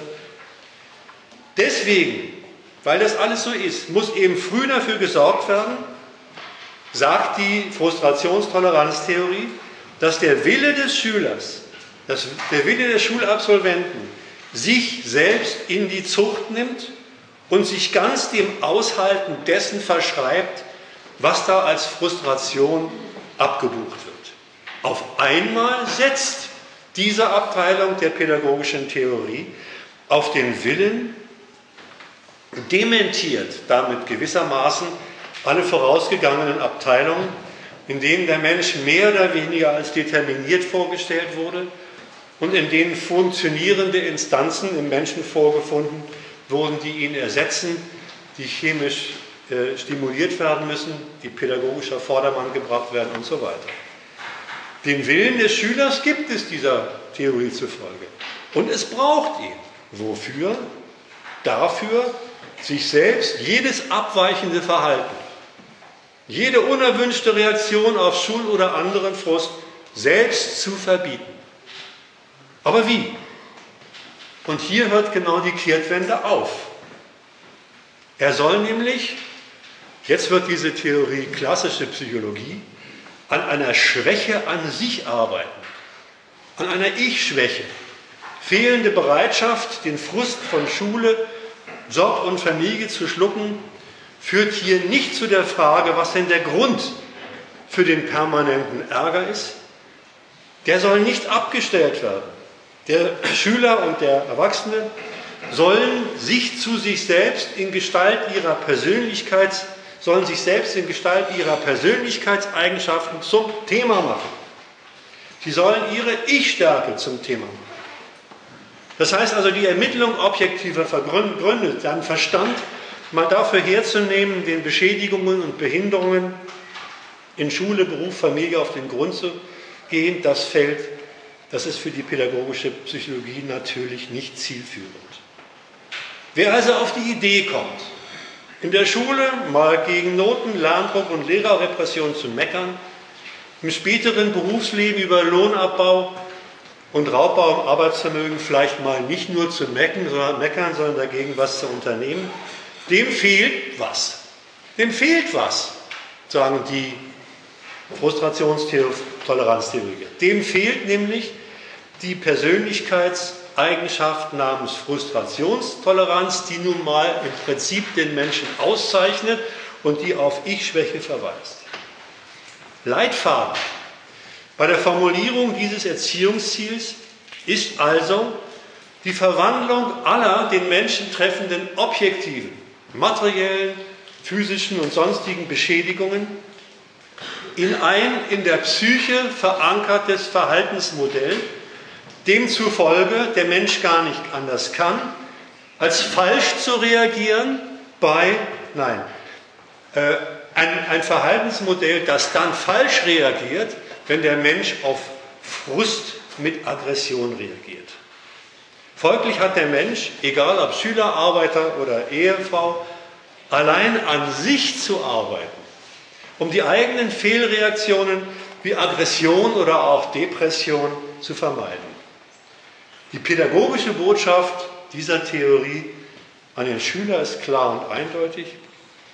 Es wird nicht etwa dir in dieser Gesellschaft, sei es in der Schule, der Uni, der Arbeitswelt später, ein Schaden zugefügt, sondern du hast dich, deine Persönlichkeit mit ihren verborgenen Gefühlen und Kräften nicht im Griff, wenn du deinen Ärger herauslässt.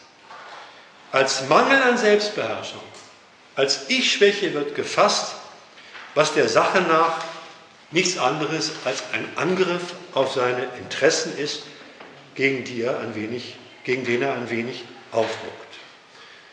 Und eines soll sich der Heranwachsende auf keinen Fall nachsagen lassen.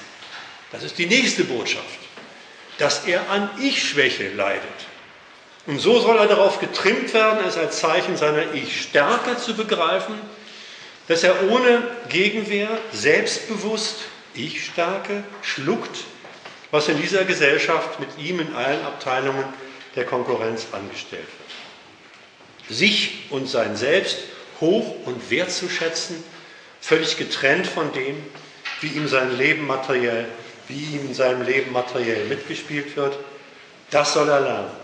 Stark ist nur, wer sich selbstbewusst anpasst und so wird aus der Unterwerfung noch ein Lob des Menschen. Toll, der lässt sich nicht unterkriegen. Resilienzfähigkeit. Mein Schluss. Mein Schluss.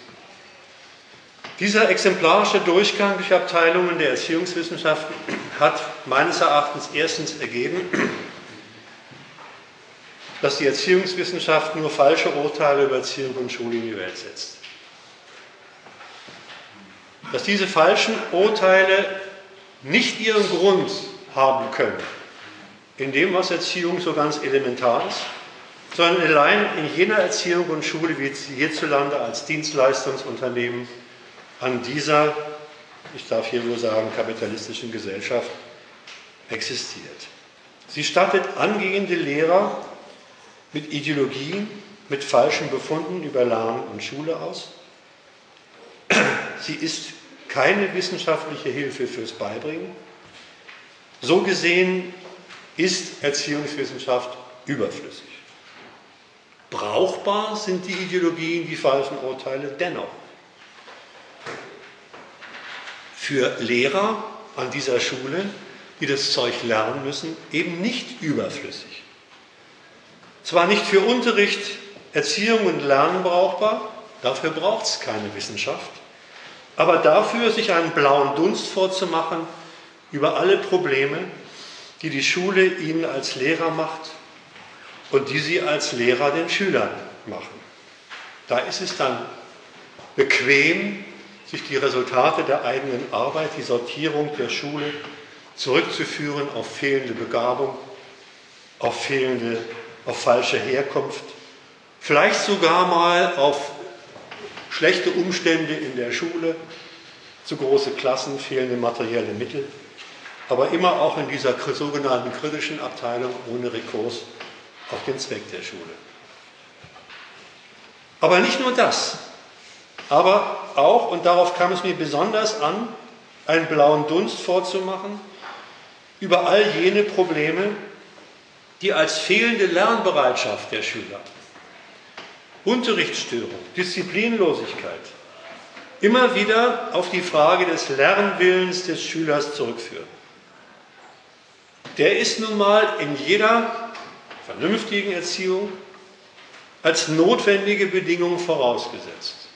In der vorgestellten Pädagogik taucht er als negativ bestimmte Instanz auf, als eine Art Störung, die entweder ganz um ihren Inhalt gebracht wird, die auf Natur oder schlechte Einflüsse zurückgeführt wird und die per pädagogischer oder chemischer Manipulation allererst schulförmig zu gestalten ist. Wobei das letztgenannte Erziehungsziel, Erziehung zur Frustrationstoleranz, noch einmal in Klartext das pädagogische Ideal, was ich eigentlich aus allen Zitaten rausgeholt habe oder rausholen kann, in Klartext ausspricht. Es geht um die Selbstverständlichkeit der Anpassung an alle Forderungen, Anforderungen von Schule und darüber hinaus als Willensleistungen, eben freiwillig, wobei die jüngsten pädagogischen Ergüsse, also gerade diese pädagogische Psychologie mit der Resilienzpädagogik, Wert darauf legen, dass die Anpassung nicht die des wilhelminischen Untertanen, das ist was Neues, des wilhelminischen Untertanen zu sein hat, der moderne Untertan hat, wie gesagt, selbstbewusst seine Frustrationen zu bewältigen. Das heißt, es sich zugute zu halten, wie gut er mit ihnen fertig wird, wie wenig sie ihm anfangen können. Auf sich selbst soll er dabei gute Stücke halten, wenn er es schafft, alle geistigen, physischen, materiellen Beschädigungen, die sein Leben ausmachen, in den Griff zu kriegen, ohne auch nur einmal daran zu denken, dass es vielleicht eher angesagt wäre, den Ursachen dieser Beschädigungen nachzugehen, als immer nur mit erhobenem Haupt durch die Scheiße zu latschen. Das ist aber dann seine Ich-Stärke. Das war's.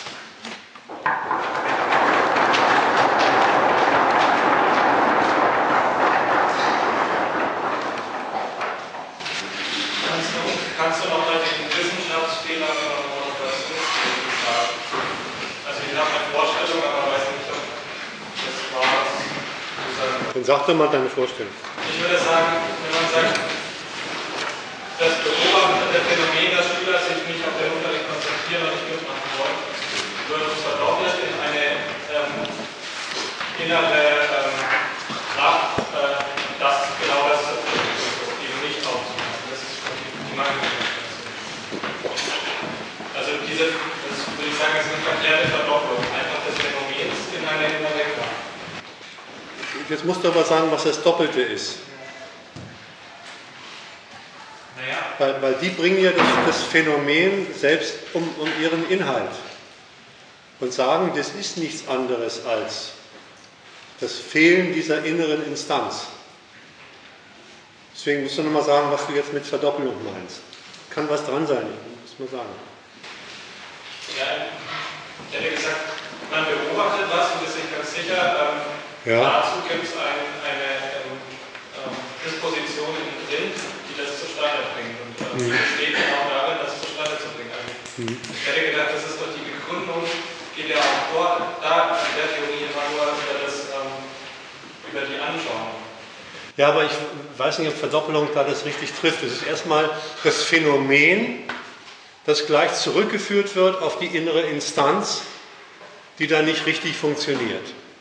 Erklärung, falsche Erklärung eines Phänomens. Verdoppelung. Also ein, das tritt auf, weil ähm, es innen drin nichts gibt, was dieses Fehlverhalten Ja, ja. Wobei wirklich der, der, der Witz ist, ich weiß nicht, ob du darauf hinaus wolltest, die, die machen nicht das, was sie sollen.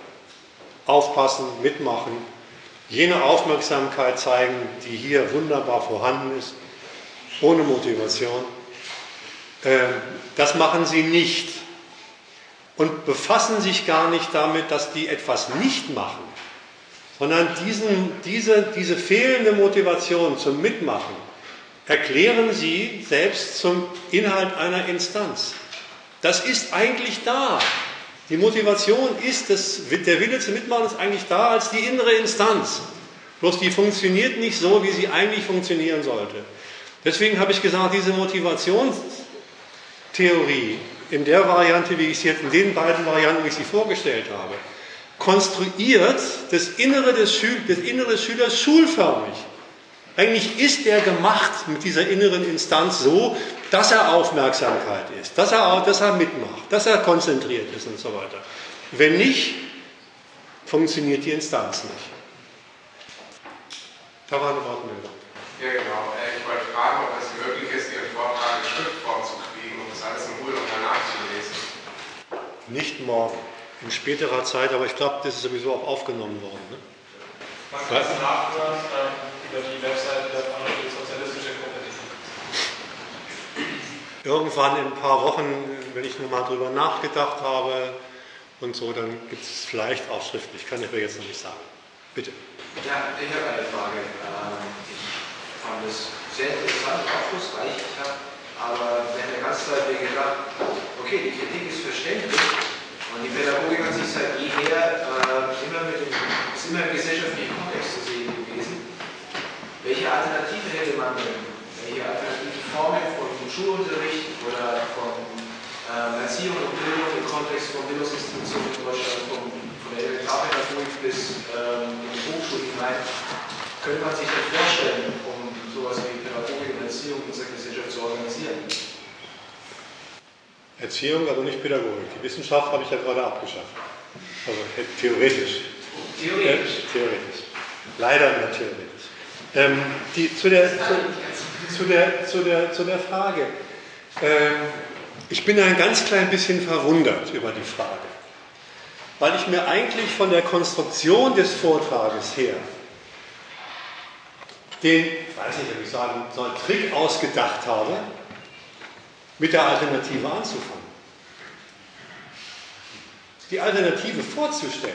Dieses, was ich ich verstanden als, äh, Sie haben es genannt, Elementarform von Erziehung. Genau, das, also ich habe das so herausgehört für mich, die ursprüngliche Form, das, was, was in der Familie geschieht, oder das, was, was jemand jemand was beibringt, wo jemand von alleine lernen möchte und jemand erklärt. Nein, das ist nicht der Witz. Es ist weder äh, von, von, dem, von den prinzipiellen Bestimmungen her auf Familie konzentriert, noch konzentriert darauf, dass die Kinder äh, sagen, ich will, ich will, ich will.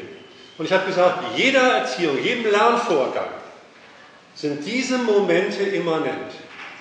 Und wenn das so ist, dann haben wir da, das war eigentlich der Trick meiner ganzen, meiner, meiner ganzen Einleitung, ist das das, wie vernünftige Erziehung zu gehen hat. Ich sage es nochmal unabhängig von dem, von dem, von dem, Ja, von dem stellt man sich das institutionalisiert vor? Ja, das von, von mir aus institutionalisiert. Ja, warum denn bitte schön nicht? Man muss allerdings feststellen, das war, das war der ganze zweite Teil, meiner, meines Vortrages, wo ich bei der Zurückweisung der falschen Theorien immer zugleich gesagt habe, auf welche Schule sie eigentlich passt. Ja, die Regelschule, so wie sie hier existiert, die ist die Verhunzung, Denaturierung dieses Prinzips, aber, aber kommt um die prinzipiellen Sachen gar nicht herum. Das war ja der Witz.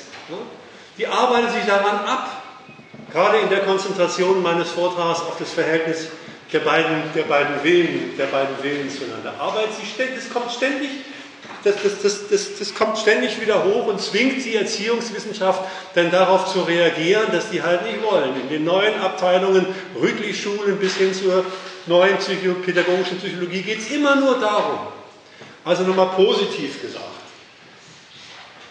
Die institutionelle Vorstellung ist ganz einfach, wenn man sich frei macht davon, die immer nur als die Regelschule hier mit, ein, mit Einschulung nach sechs Jahren, mit Klassenschule, mit dem Fächerprinzip, mit der, mit der Notengebung, mit dem Dreiviertelstundentag, mit Versetzen und so weiter und so fort, wenn man das mal wegmacht, diese Form, für die die hiesige Schule eingerichtet ist, was bleibt denn dann? Naja, dann ist Erziehung die einfachste Sache von der Welt. Lernen die einfachste Sache von der Welt. Es so zu organisieren, dass welche sich in den Dingen, die man beibringen sollte, also in vernünftigen Lernstoff, ich mache eine Klammer, 80% des Lernstoffs, der in der Schule hier gelernt wird, würde da rausfallen. Erkläre ich jetzt nicht weiter. Aber das ist meine Hauptung. Vernünftiger Lernstoff und Leute, die das wirklich beherrschen. Nächste Klammer. Wer von den Lehrern hierzulande beherrscht wirklich schon seinen Stoff? Das kennt man doch. Die sind immer im, im, im Stoff genau eine, eine Seite oder ein Kapitel im, im, im Lehrbuch voraus. Beherrschen des Stoffes, vernünftiger Plan und dass Schüler das Interesse haben, das Zeug zu begreifen. Ob man dem Interesse ein bisschen nachhelfen muss, auf keinen Fall mit jener Sorte Erpressung, die der Logik nach in der Motivation da ist, Schon gar nicht mit Strafen und schon gar nicht mit solchen Geschichten wie, aber das brauchst du später mal in der kapitalistischen Gesellschaft. Das ist schon eine schwierige Sache, das weiß ich auch, denn die Schüler, die erstmal wirklich spielen wollen, zu sagen, na, mach mal den Übergang zum Lernen. Entweder machen sie es freiwillig, aber das ist eine andere Geschichte, oder man muss ihnen erklären, das hat was für sich. Probier es doch mal. Laut Parsen hat ja die Schule die Selektionsfunktion. Und, äh, Laut was? Laut? Die Selektionsfunktion. Wir haben ja schon mal leider äh, eine absolute Kapitalismusgesellschaft. Also irgendwie muss es ja funktionieren, das Schulsystem. Wissen Sie, da würde ich einen anderen Schluss. Nein, da würde ich einen anderen Schluss draus ziehen. Ich bin ja begeistert, dass Sie folgenden Schluss aus meiner Sache, den ich gar nicht ausgesprochen habe, von alleine gezogen haben dass nämlich diese Schule Dienstleister an der kapitalistischen Gesellschaft ist und die Erziehungswissenschaft ihre wissenschaftliche Zutat, ihre ideologische Zutat dazu ist. Ja, wenn der Schluss gefasst worden ist und wenn man dann sagt, alle institutionellen Momente von Schule äh, verhindern das, was vernünftige Erziehung ist, lassen es gerade nicht zu, ja, dann muss man halt ein bisschen weitergehen. Hilft nichts. Hilft nichts. Aber das, das, aufpassen, ne? der, der, der, dass, dass, dass man da nicht in eine falsche Debatte rein, reinkommt. Die, die, die erste Konsequenz, die man aus so einem Zeug hier ziehen sollte, wenn es irgend, irgendwas davon einleuchtet, ist, im Pädagogischen Institut oder überall dort, wo man es mit Erziehung und theoretischer Befassung mit Erziehung zu tun hat.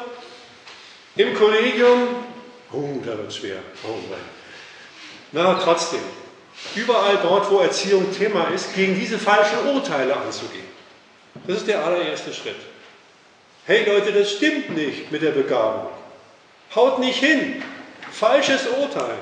Und dann kommen ein paar Argumente, die, hier, ich genannt habe. Es gibt noch viel mehr Argumente, habe ich in meiner Erziehung im Kapitalismus noch viel mehr dazu geschrieben. Das ist der erste Schritt.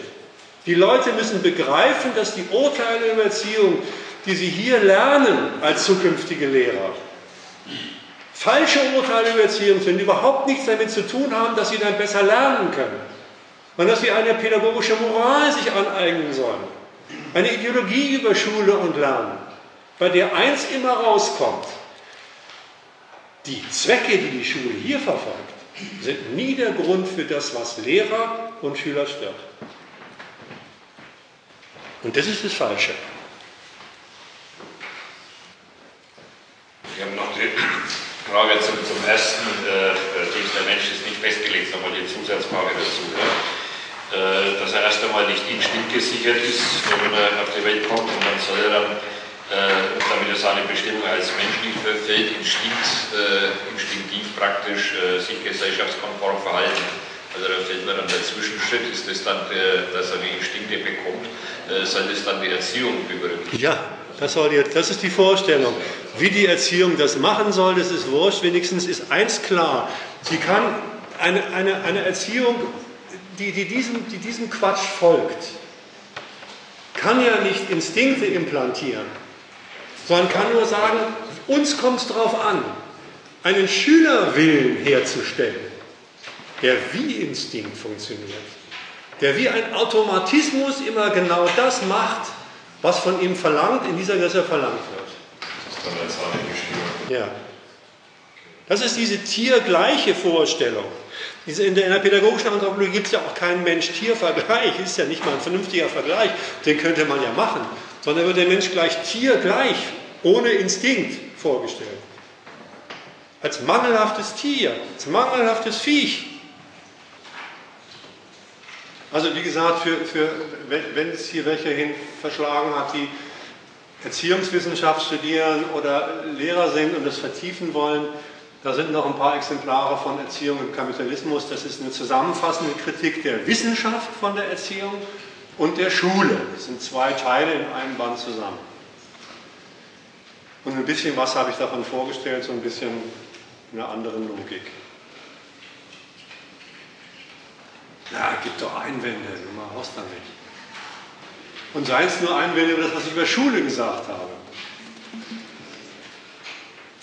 Ich habe eine Frage. Hat mit der Schule nichts zu tun, aber ich verstehe das. Hat mit der Medizin ein bisschen was. Also, wie kann so etwas behauptet wie. Also, ich habe schon richtig verstanden, dass Sie äh, der Begriff des ADHS kritisieren, dass es als Krankheit gar nicht existiert. Bestimmt nicht, das ist eine Erfindung. Mhm. Äh, wie kommt es dazu, dass die Forschung äh, sowas erfindet wie eine genetisch bedingte Anomalität der neuronalen Signalverarbeitung im Gehirn. Wie kommen Sie auf sowas Gute Frage. Äh, Subtiles? Ja. Wie, wie, äh, was für Studien sind da? Äh, Tausende. Tausende von Neurologen, von, von Hirnforschern und so weiter und so fort. Ähm, ich, ich wird die Frage, die Frage ist, man muss sich ja wirklich an den Kopf fassen, das stimmt schon. Ne? Ja, weil wenn ja. ich jetzt äh, unter meinen Kollegen gehe und sage, hey Leute, ich habe das gehört, da heißt es Quatsch, es gibt sowas. Äh, hm. Eigentlich gar nicht, dann schauen Sie mich erstmal schräg an und was meinst du? Hm. es gibt, äh, die Antwort ist immer, und ähm, die Argumente liegen immer, es gibt doch Studien, mhm. Forschung hat mhm. bewiesen. Mhm. Was beweisen die überhaupt? Die, die, die, beweisen, die beweisen nichts, sondern die, unter, die untermauern bloß das falsche Urteil. Ich will aber trotzdem nochmal eine Antwort versuchen auf Ihre Frage. Äh, das hat mit, ich, ich, das, es geht nicht aus der Motivation der Forscher heraus zu erklären, sondern es geht nur aus ihrem wissenschaftlichen Standpunkt heraus zu erklären. Die sind nicht blöd, die sind nicht dumm, die sind nicht blöder als, als, als alle anderen Wissenschaftler auch, sondern die haben, ein, die haben sich eine Frage vorgelegt. Eine Frage vorgelegt, die heißt, das war eigentlich der, der Übergang von der Motivationsforschung zur Theorie der Frustrationstoleranz. Nee, nee zum, von, ja doch, zum, zum, zum ADHS-Phänomen. Die haben sich die Frage vorgestellt, wie kann es denn sein, dass Schüler so unterrichtsstörend sind, so nicht mitmachen, wenn doch eigentlich die pädagogische Psychologie herausgefunden hat, dass sie über eine Instanz verfügen, die sie schulförmig macht. Die knüpfen also innerwissenschaftlich an eine falsche Theorie an und sagen, dann kann es unmöglich, dann, dann, dann muss mit der Instanz was nicht stimmen. Und diese Instanz, die Hirnforscher sind inzwischen so weit, übrigens die Hirnforscher, eine Abteilung der Hirnforscher sagt, es ist, äh, das weiß ich den Fachausdruck nicht mehr, es ist zu viel von XY da und die anderen sagen, es liegt daran, es ist zu wenig von XY da. Also so geht es dazu. Die, der, der, der, der, der Übergang bei denen ist nur, wir haben jetzt empirisch herausgefunden, dass das an Hirnregionen liegt. Wie haben Sie das herausgefunden? Sie haben herausgefunden, dass es in der Tat, dass sich im Hirn etwa, Gehirn, also in der Physiologie des Gehirns, immer etwas abspielt, wenn der Mensch willentlich was tut. Ja, wie soll es auch anders sein? Da gibt es da irgendein Synapsenzeug, ein Neuronenfeuerwerk, wird es schon geben. Und dann haben sie festgestellt, dieses Neuronenfeuerwerk in, in, in, eine, in diesen, diesen Systemen dort, das fällt bei Kindern, die über Tisch und Bänke gehen, ein bisschen anders aus als bei anderen. Und aus dieser Feststellung, dass, da, da bildet sich das so und so ab, verfertigen sie eine Kausalität. Und dann ist das der Grund dafür. Das ist der ganze Quatsch, mit dem die Neurologie, die, die Neurologie, die Hirnforschung sich dieser Abteilung von ADHS und anderen widmet. Das ist unvorstellbar, ja. Ja, ja. Ich will noch mal eine, ich will noch mal eine, eine Fußnote machen. Ich will überhaupt nicht bestreiten, dass es unter Umständen Kinder gibt, die haben ein physiologisches Defizit. Das, was man krank nennt. Aber dann ist es etwas, was diese Bestimmungen nicht hat. Nur in der Schule zeigt sich's. Das ist so die Absurdität. Und da muss man fragen, ja, wieso in der Schule? In der Schule. Und dann komme ich darauf, ja, dann gucke ich da mal in der Schule nach. Dass man in der Schule über Tisch und Bänke geht, keine Lust hat, Aufmerksamkeitsdefizite zeigt, das ist irgendwie so das Langweiligste von der Welt. Na klar ist das so. Und da gibt es ein bisschen mehr und ein bisschen weniger, aber aus dem bisschen mehr jetzt die Krankheit zu diagnostizieren, ist so, ist so gemein.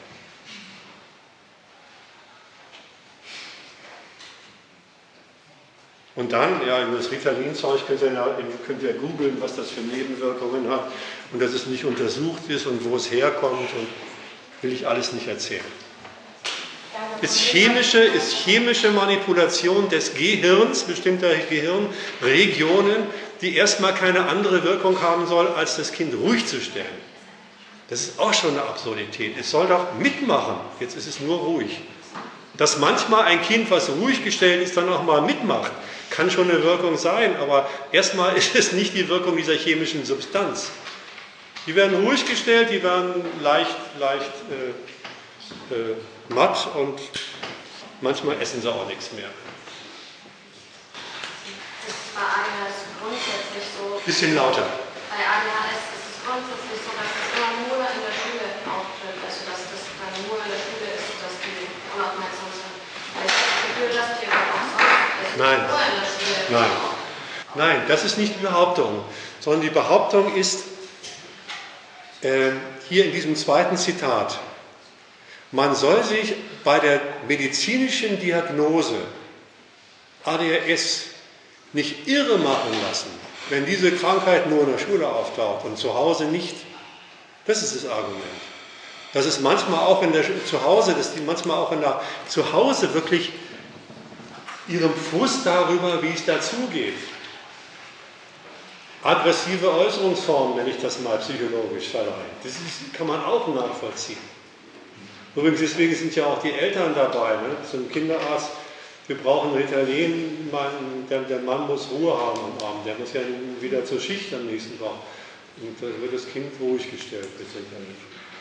Das, das, das ist nicht die Behauptung, das ist nur, die Behauptung heißt, wenn das Kind zu Hause diese Phänomene nicht zeigt, sondern konzentriert am Laptop ist, konzentriert sonst was macht, Sport macht und so weiter, dann ist das kein Zeichen dafür, dass die Krankheit nicht existiert. So ist es. So ist der Gedanke. Verschiedene Formen, beziehungsweise es gibt vielleicht ADHS wirklich, aber wenn es so, ähm, also wenn man sagt, es ist so, dass sie zu Hause es nicht haben und nur in der Schule, dann ist es falsch.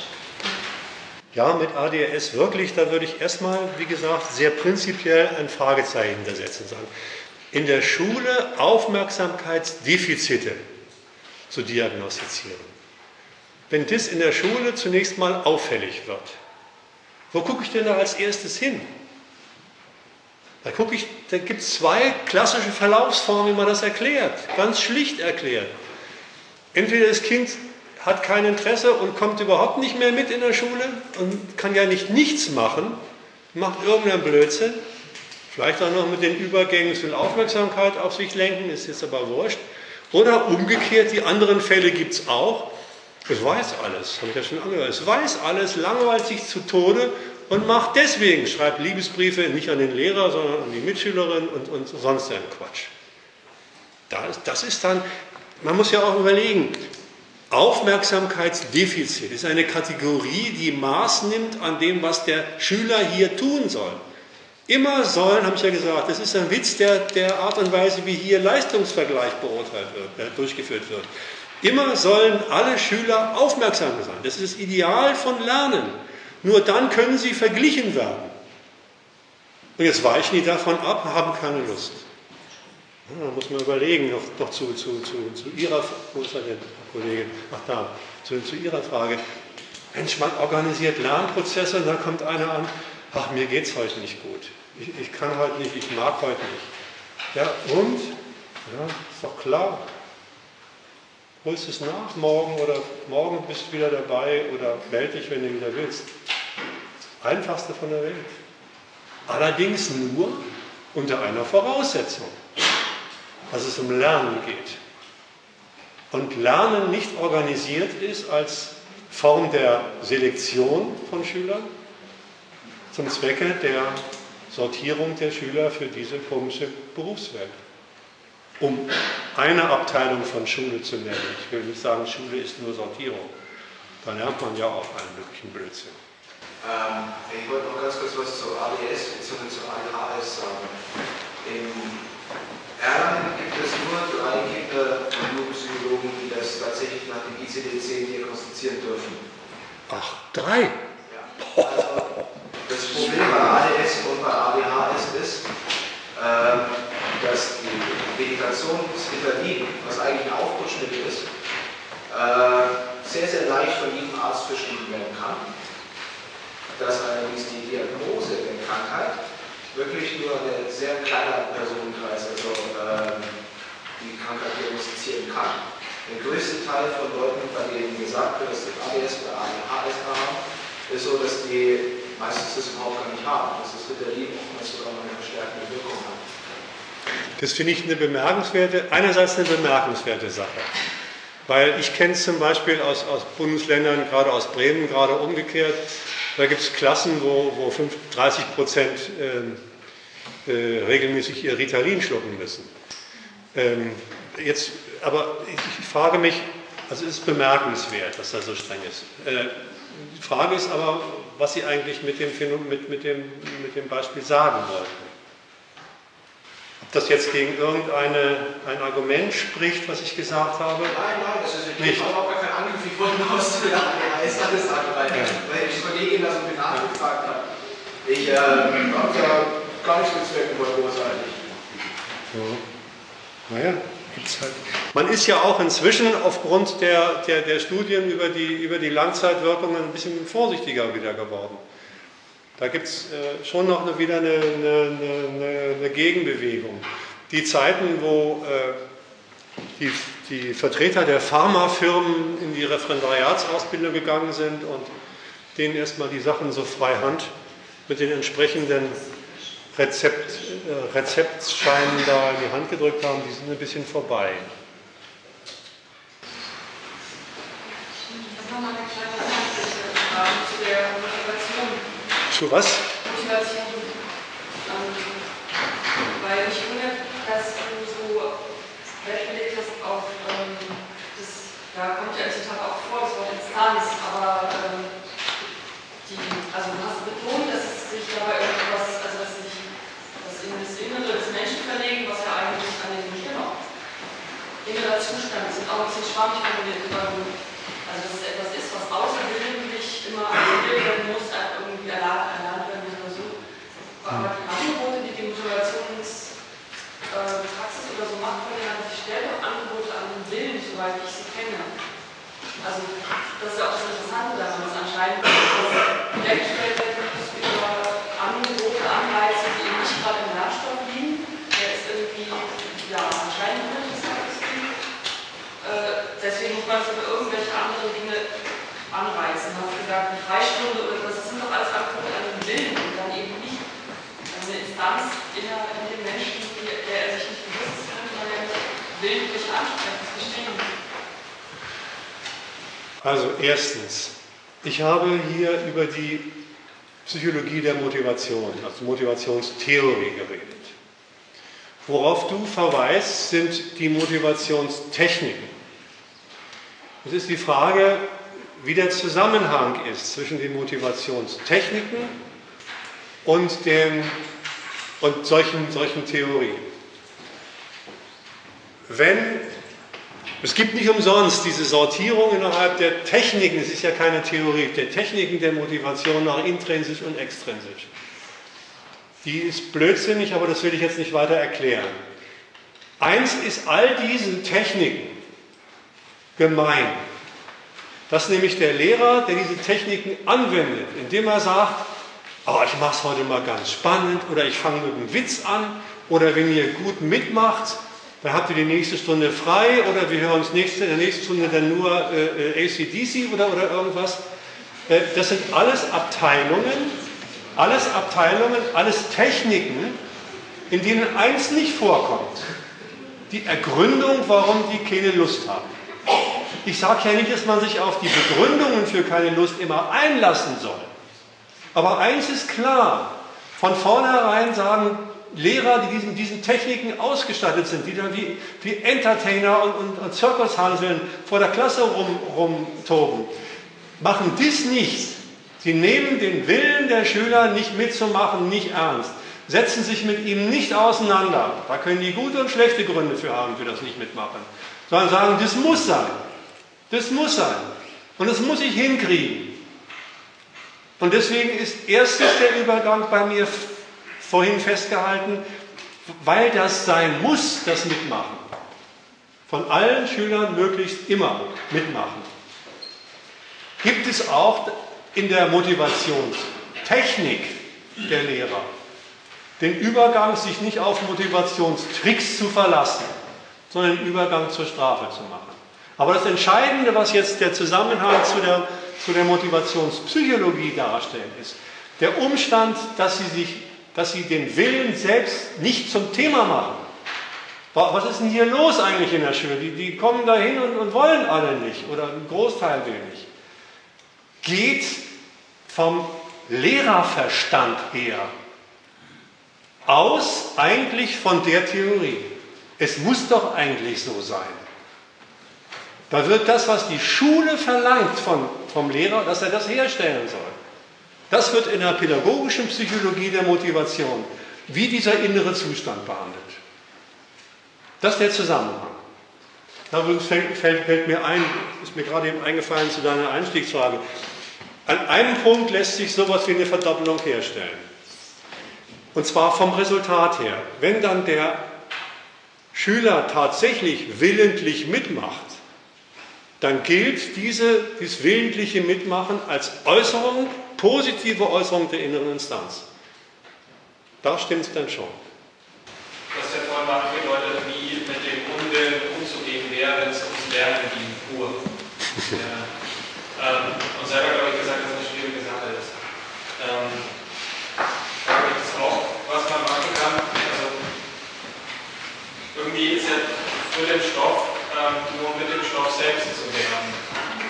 Und, oder vielleicht auch sagen, wofür man es verwenden kann. Also zum Beispiel das Lesen, dass man den Kindern Bücher zeigt, äh, den Kind Bücher zeigt, die, die es dann lesen kann. Ich weiß nicht, ob das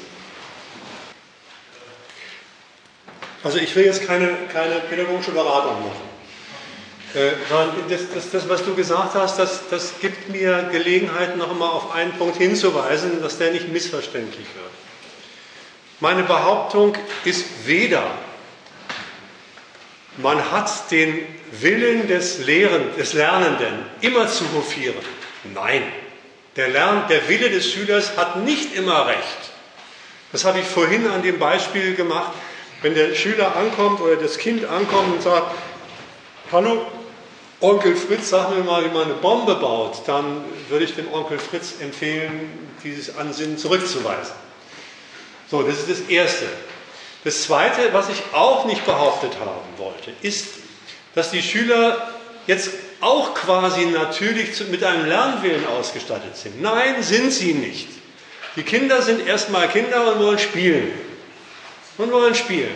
Und der Übergang zum Lernen heißt ihnen, heißt ihnen tatsächlich eine Form der geistigen Disziplin abzuverlangen, die in ziemlichem Widerspruch steht zum Spielen. Widerspruch steht zum Spielen. Übrigens deswegen ist Klammerbemerkung, alles, was über spielendes Lernen gesagt wird, ein völliger Quatsch. Das sind zwei widersprüchliche Geschichten, die passen einfach nicht zusammen. Wie jetzt dieser Übergang geht, ja, da gibt es verschiedene Möglichkeiten. Aber wie gesagt, keine, keine pädagogische Beratung hier. Entweder kommen die Kinder selber drauf, aus ihrem Spiel und sagen, das habe ich nicht kapiert, was ist denn da los, das passiert doch irgendwas nicht. Also eigentlich als Kinder so etwas Ähnliches machen wie das, was Menschen gemacht haben, wenn sie wissenschaftlich die Welt erklären. Die, die kommen mit irgendwelchen Interessen, vernünftiger oder nicht vernünftiger nicht weiter, stoßen sich an der Wirklichkeit und stellen Fragen. So, warum? Ach ne, ich will es nicht illustrieren, mache ich nicht. So, das ist die eine Sache. Die andere Sache ist, es gibt welche, die sind so verliebt ins Spiel, da läuft nichts. Tja, mal überlegen, ob man denen das irgendwie schmackhaft machen kann. Das Problem, was du gesagt hast, ist, besteht darin, den Schülern über den Lernstoff ein Interesse am Lernen beizubringen, hat immer den Widerspruch, dass sie einen guten Grund in dem sehen sollen, was sie gerade noch nicht wissen. Schwierig. Schwierig. Ja, praktisch kann ich mir dann die so vorstellen, dass man äh, das Kind äh, hinsetzt und sozusagen zum Zuhören zwingt und dann einfach mal anfängt und äh, hofft, dass das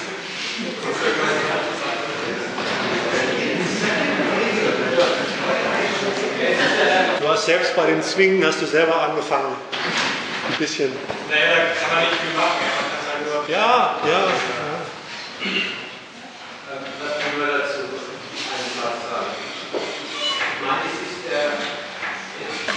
Red mal lauter, Peter. die Pädagogik, es ist vorgeführt worden. Der ist äh, immerzu eine Theorie des zu Erziehenden als Hindernis und Problem der Erziehung. Ja, einerseits sind sie nicht begabt genug, andererseits sind sie nicht motiviert und so weiter. Da erläutert sich der Erziehende die Hindernisse, die der zu Erziehende ihm gegenüber immer darstellt. So. Das gehört zu einer Erziehungswelt, in der die Erziehung selber lauter Gründe liefert, warum die Leute mögen. Die Kinder manchmal, die zu erziehen.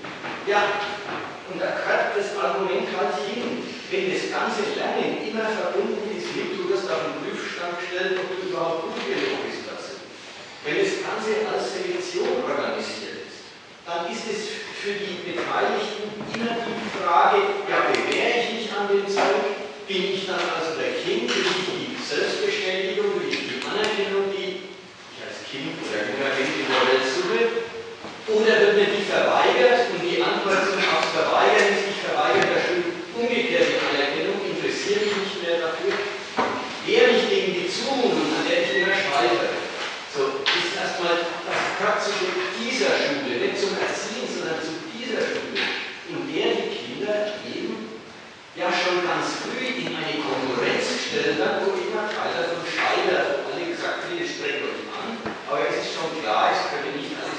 Erfolg anstrengen. So. Ich möchte das jetzt nochmal sagen wollen, weil ich deutlich machen wollte, äh, man soll sich nicht selber, und das war jetzt die letzte Runde der Fragen, äh, man soll nicht selber fragen, ja, wie kriegt man die Kinder zum Lernen? Egal. Erstmal, erstmal kennt man das jeder.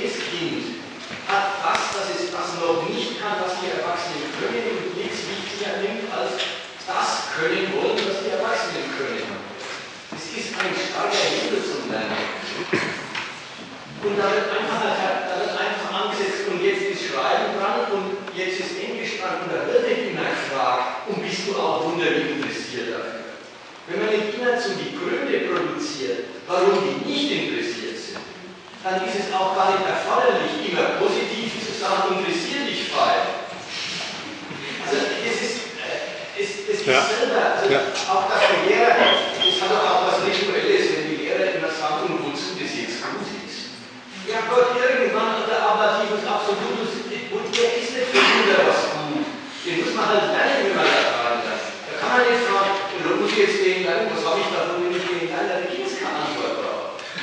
Also, man müsste übertreiben. Man darf nicht übertreiben mit dem, mit dem äh, oder man macht selber viel zu viel, wie aus der Schule im Kapitalismus folgende Willenskonfrontation mit, wenn man darüber nachdenkt, wie kriegt man denn die Kinder zum Lernen. Das ist ein Problem, das entsteht, Richtig. weil diese Erziehungsinstitutionen ja. lauter Widerstand erzeugen. Ja.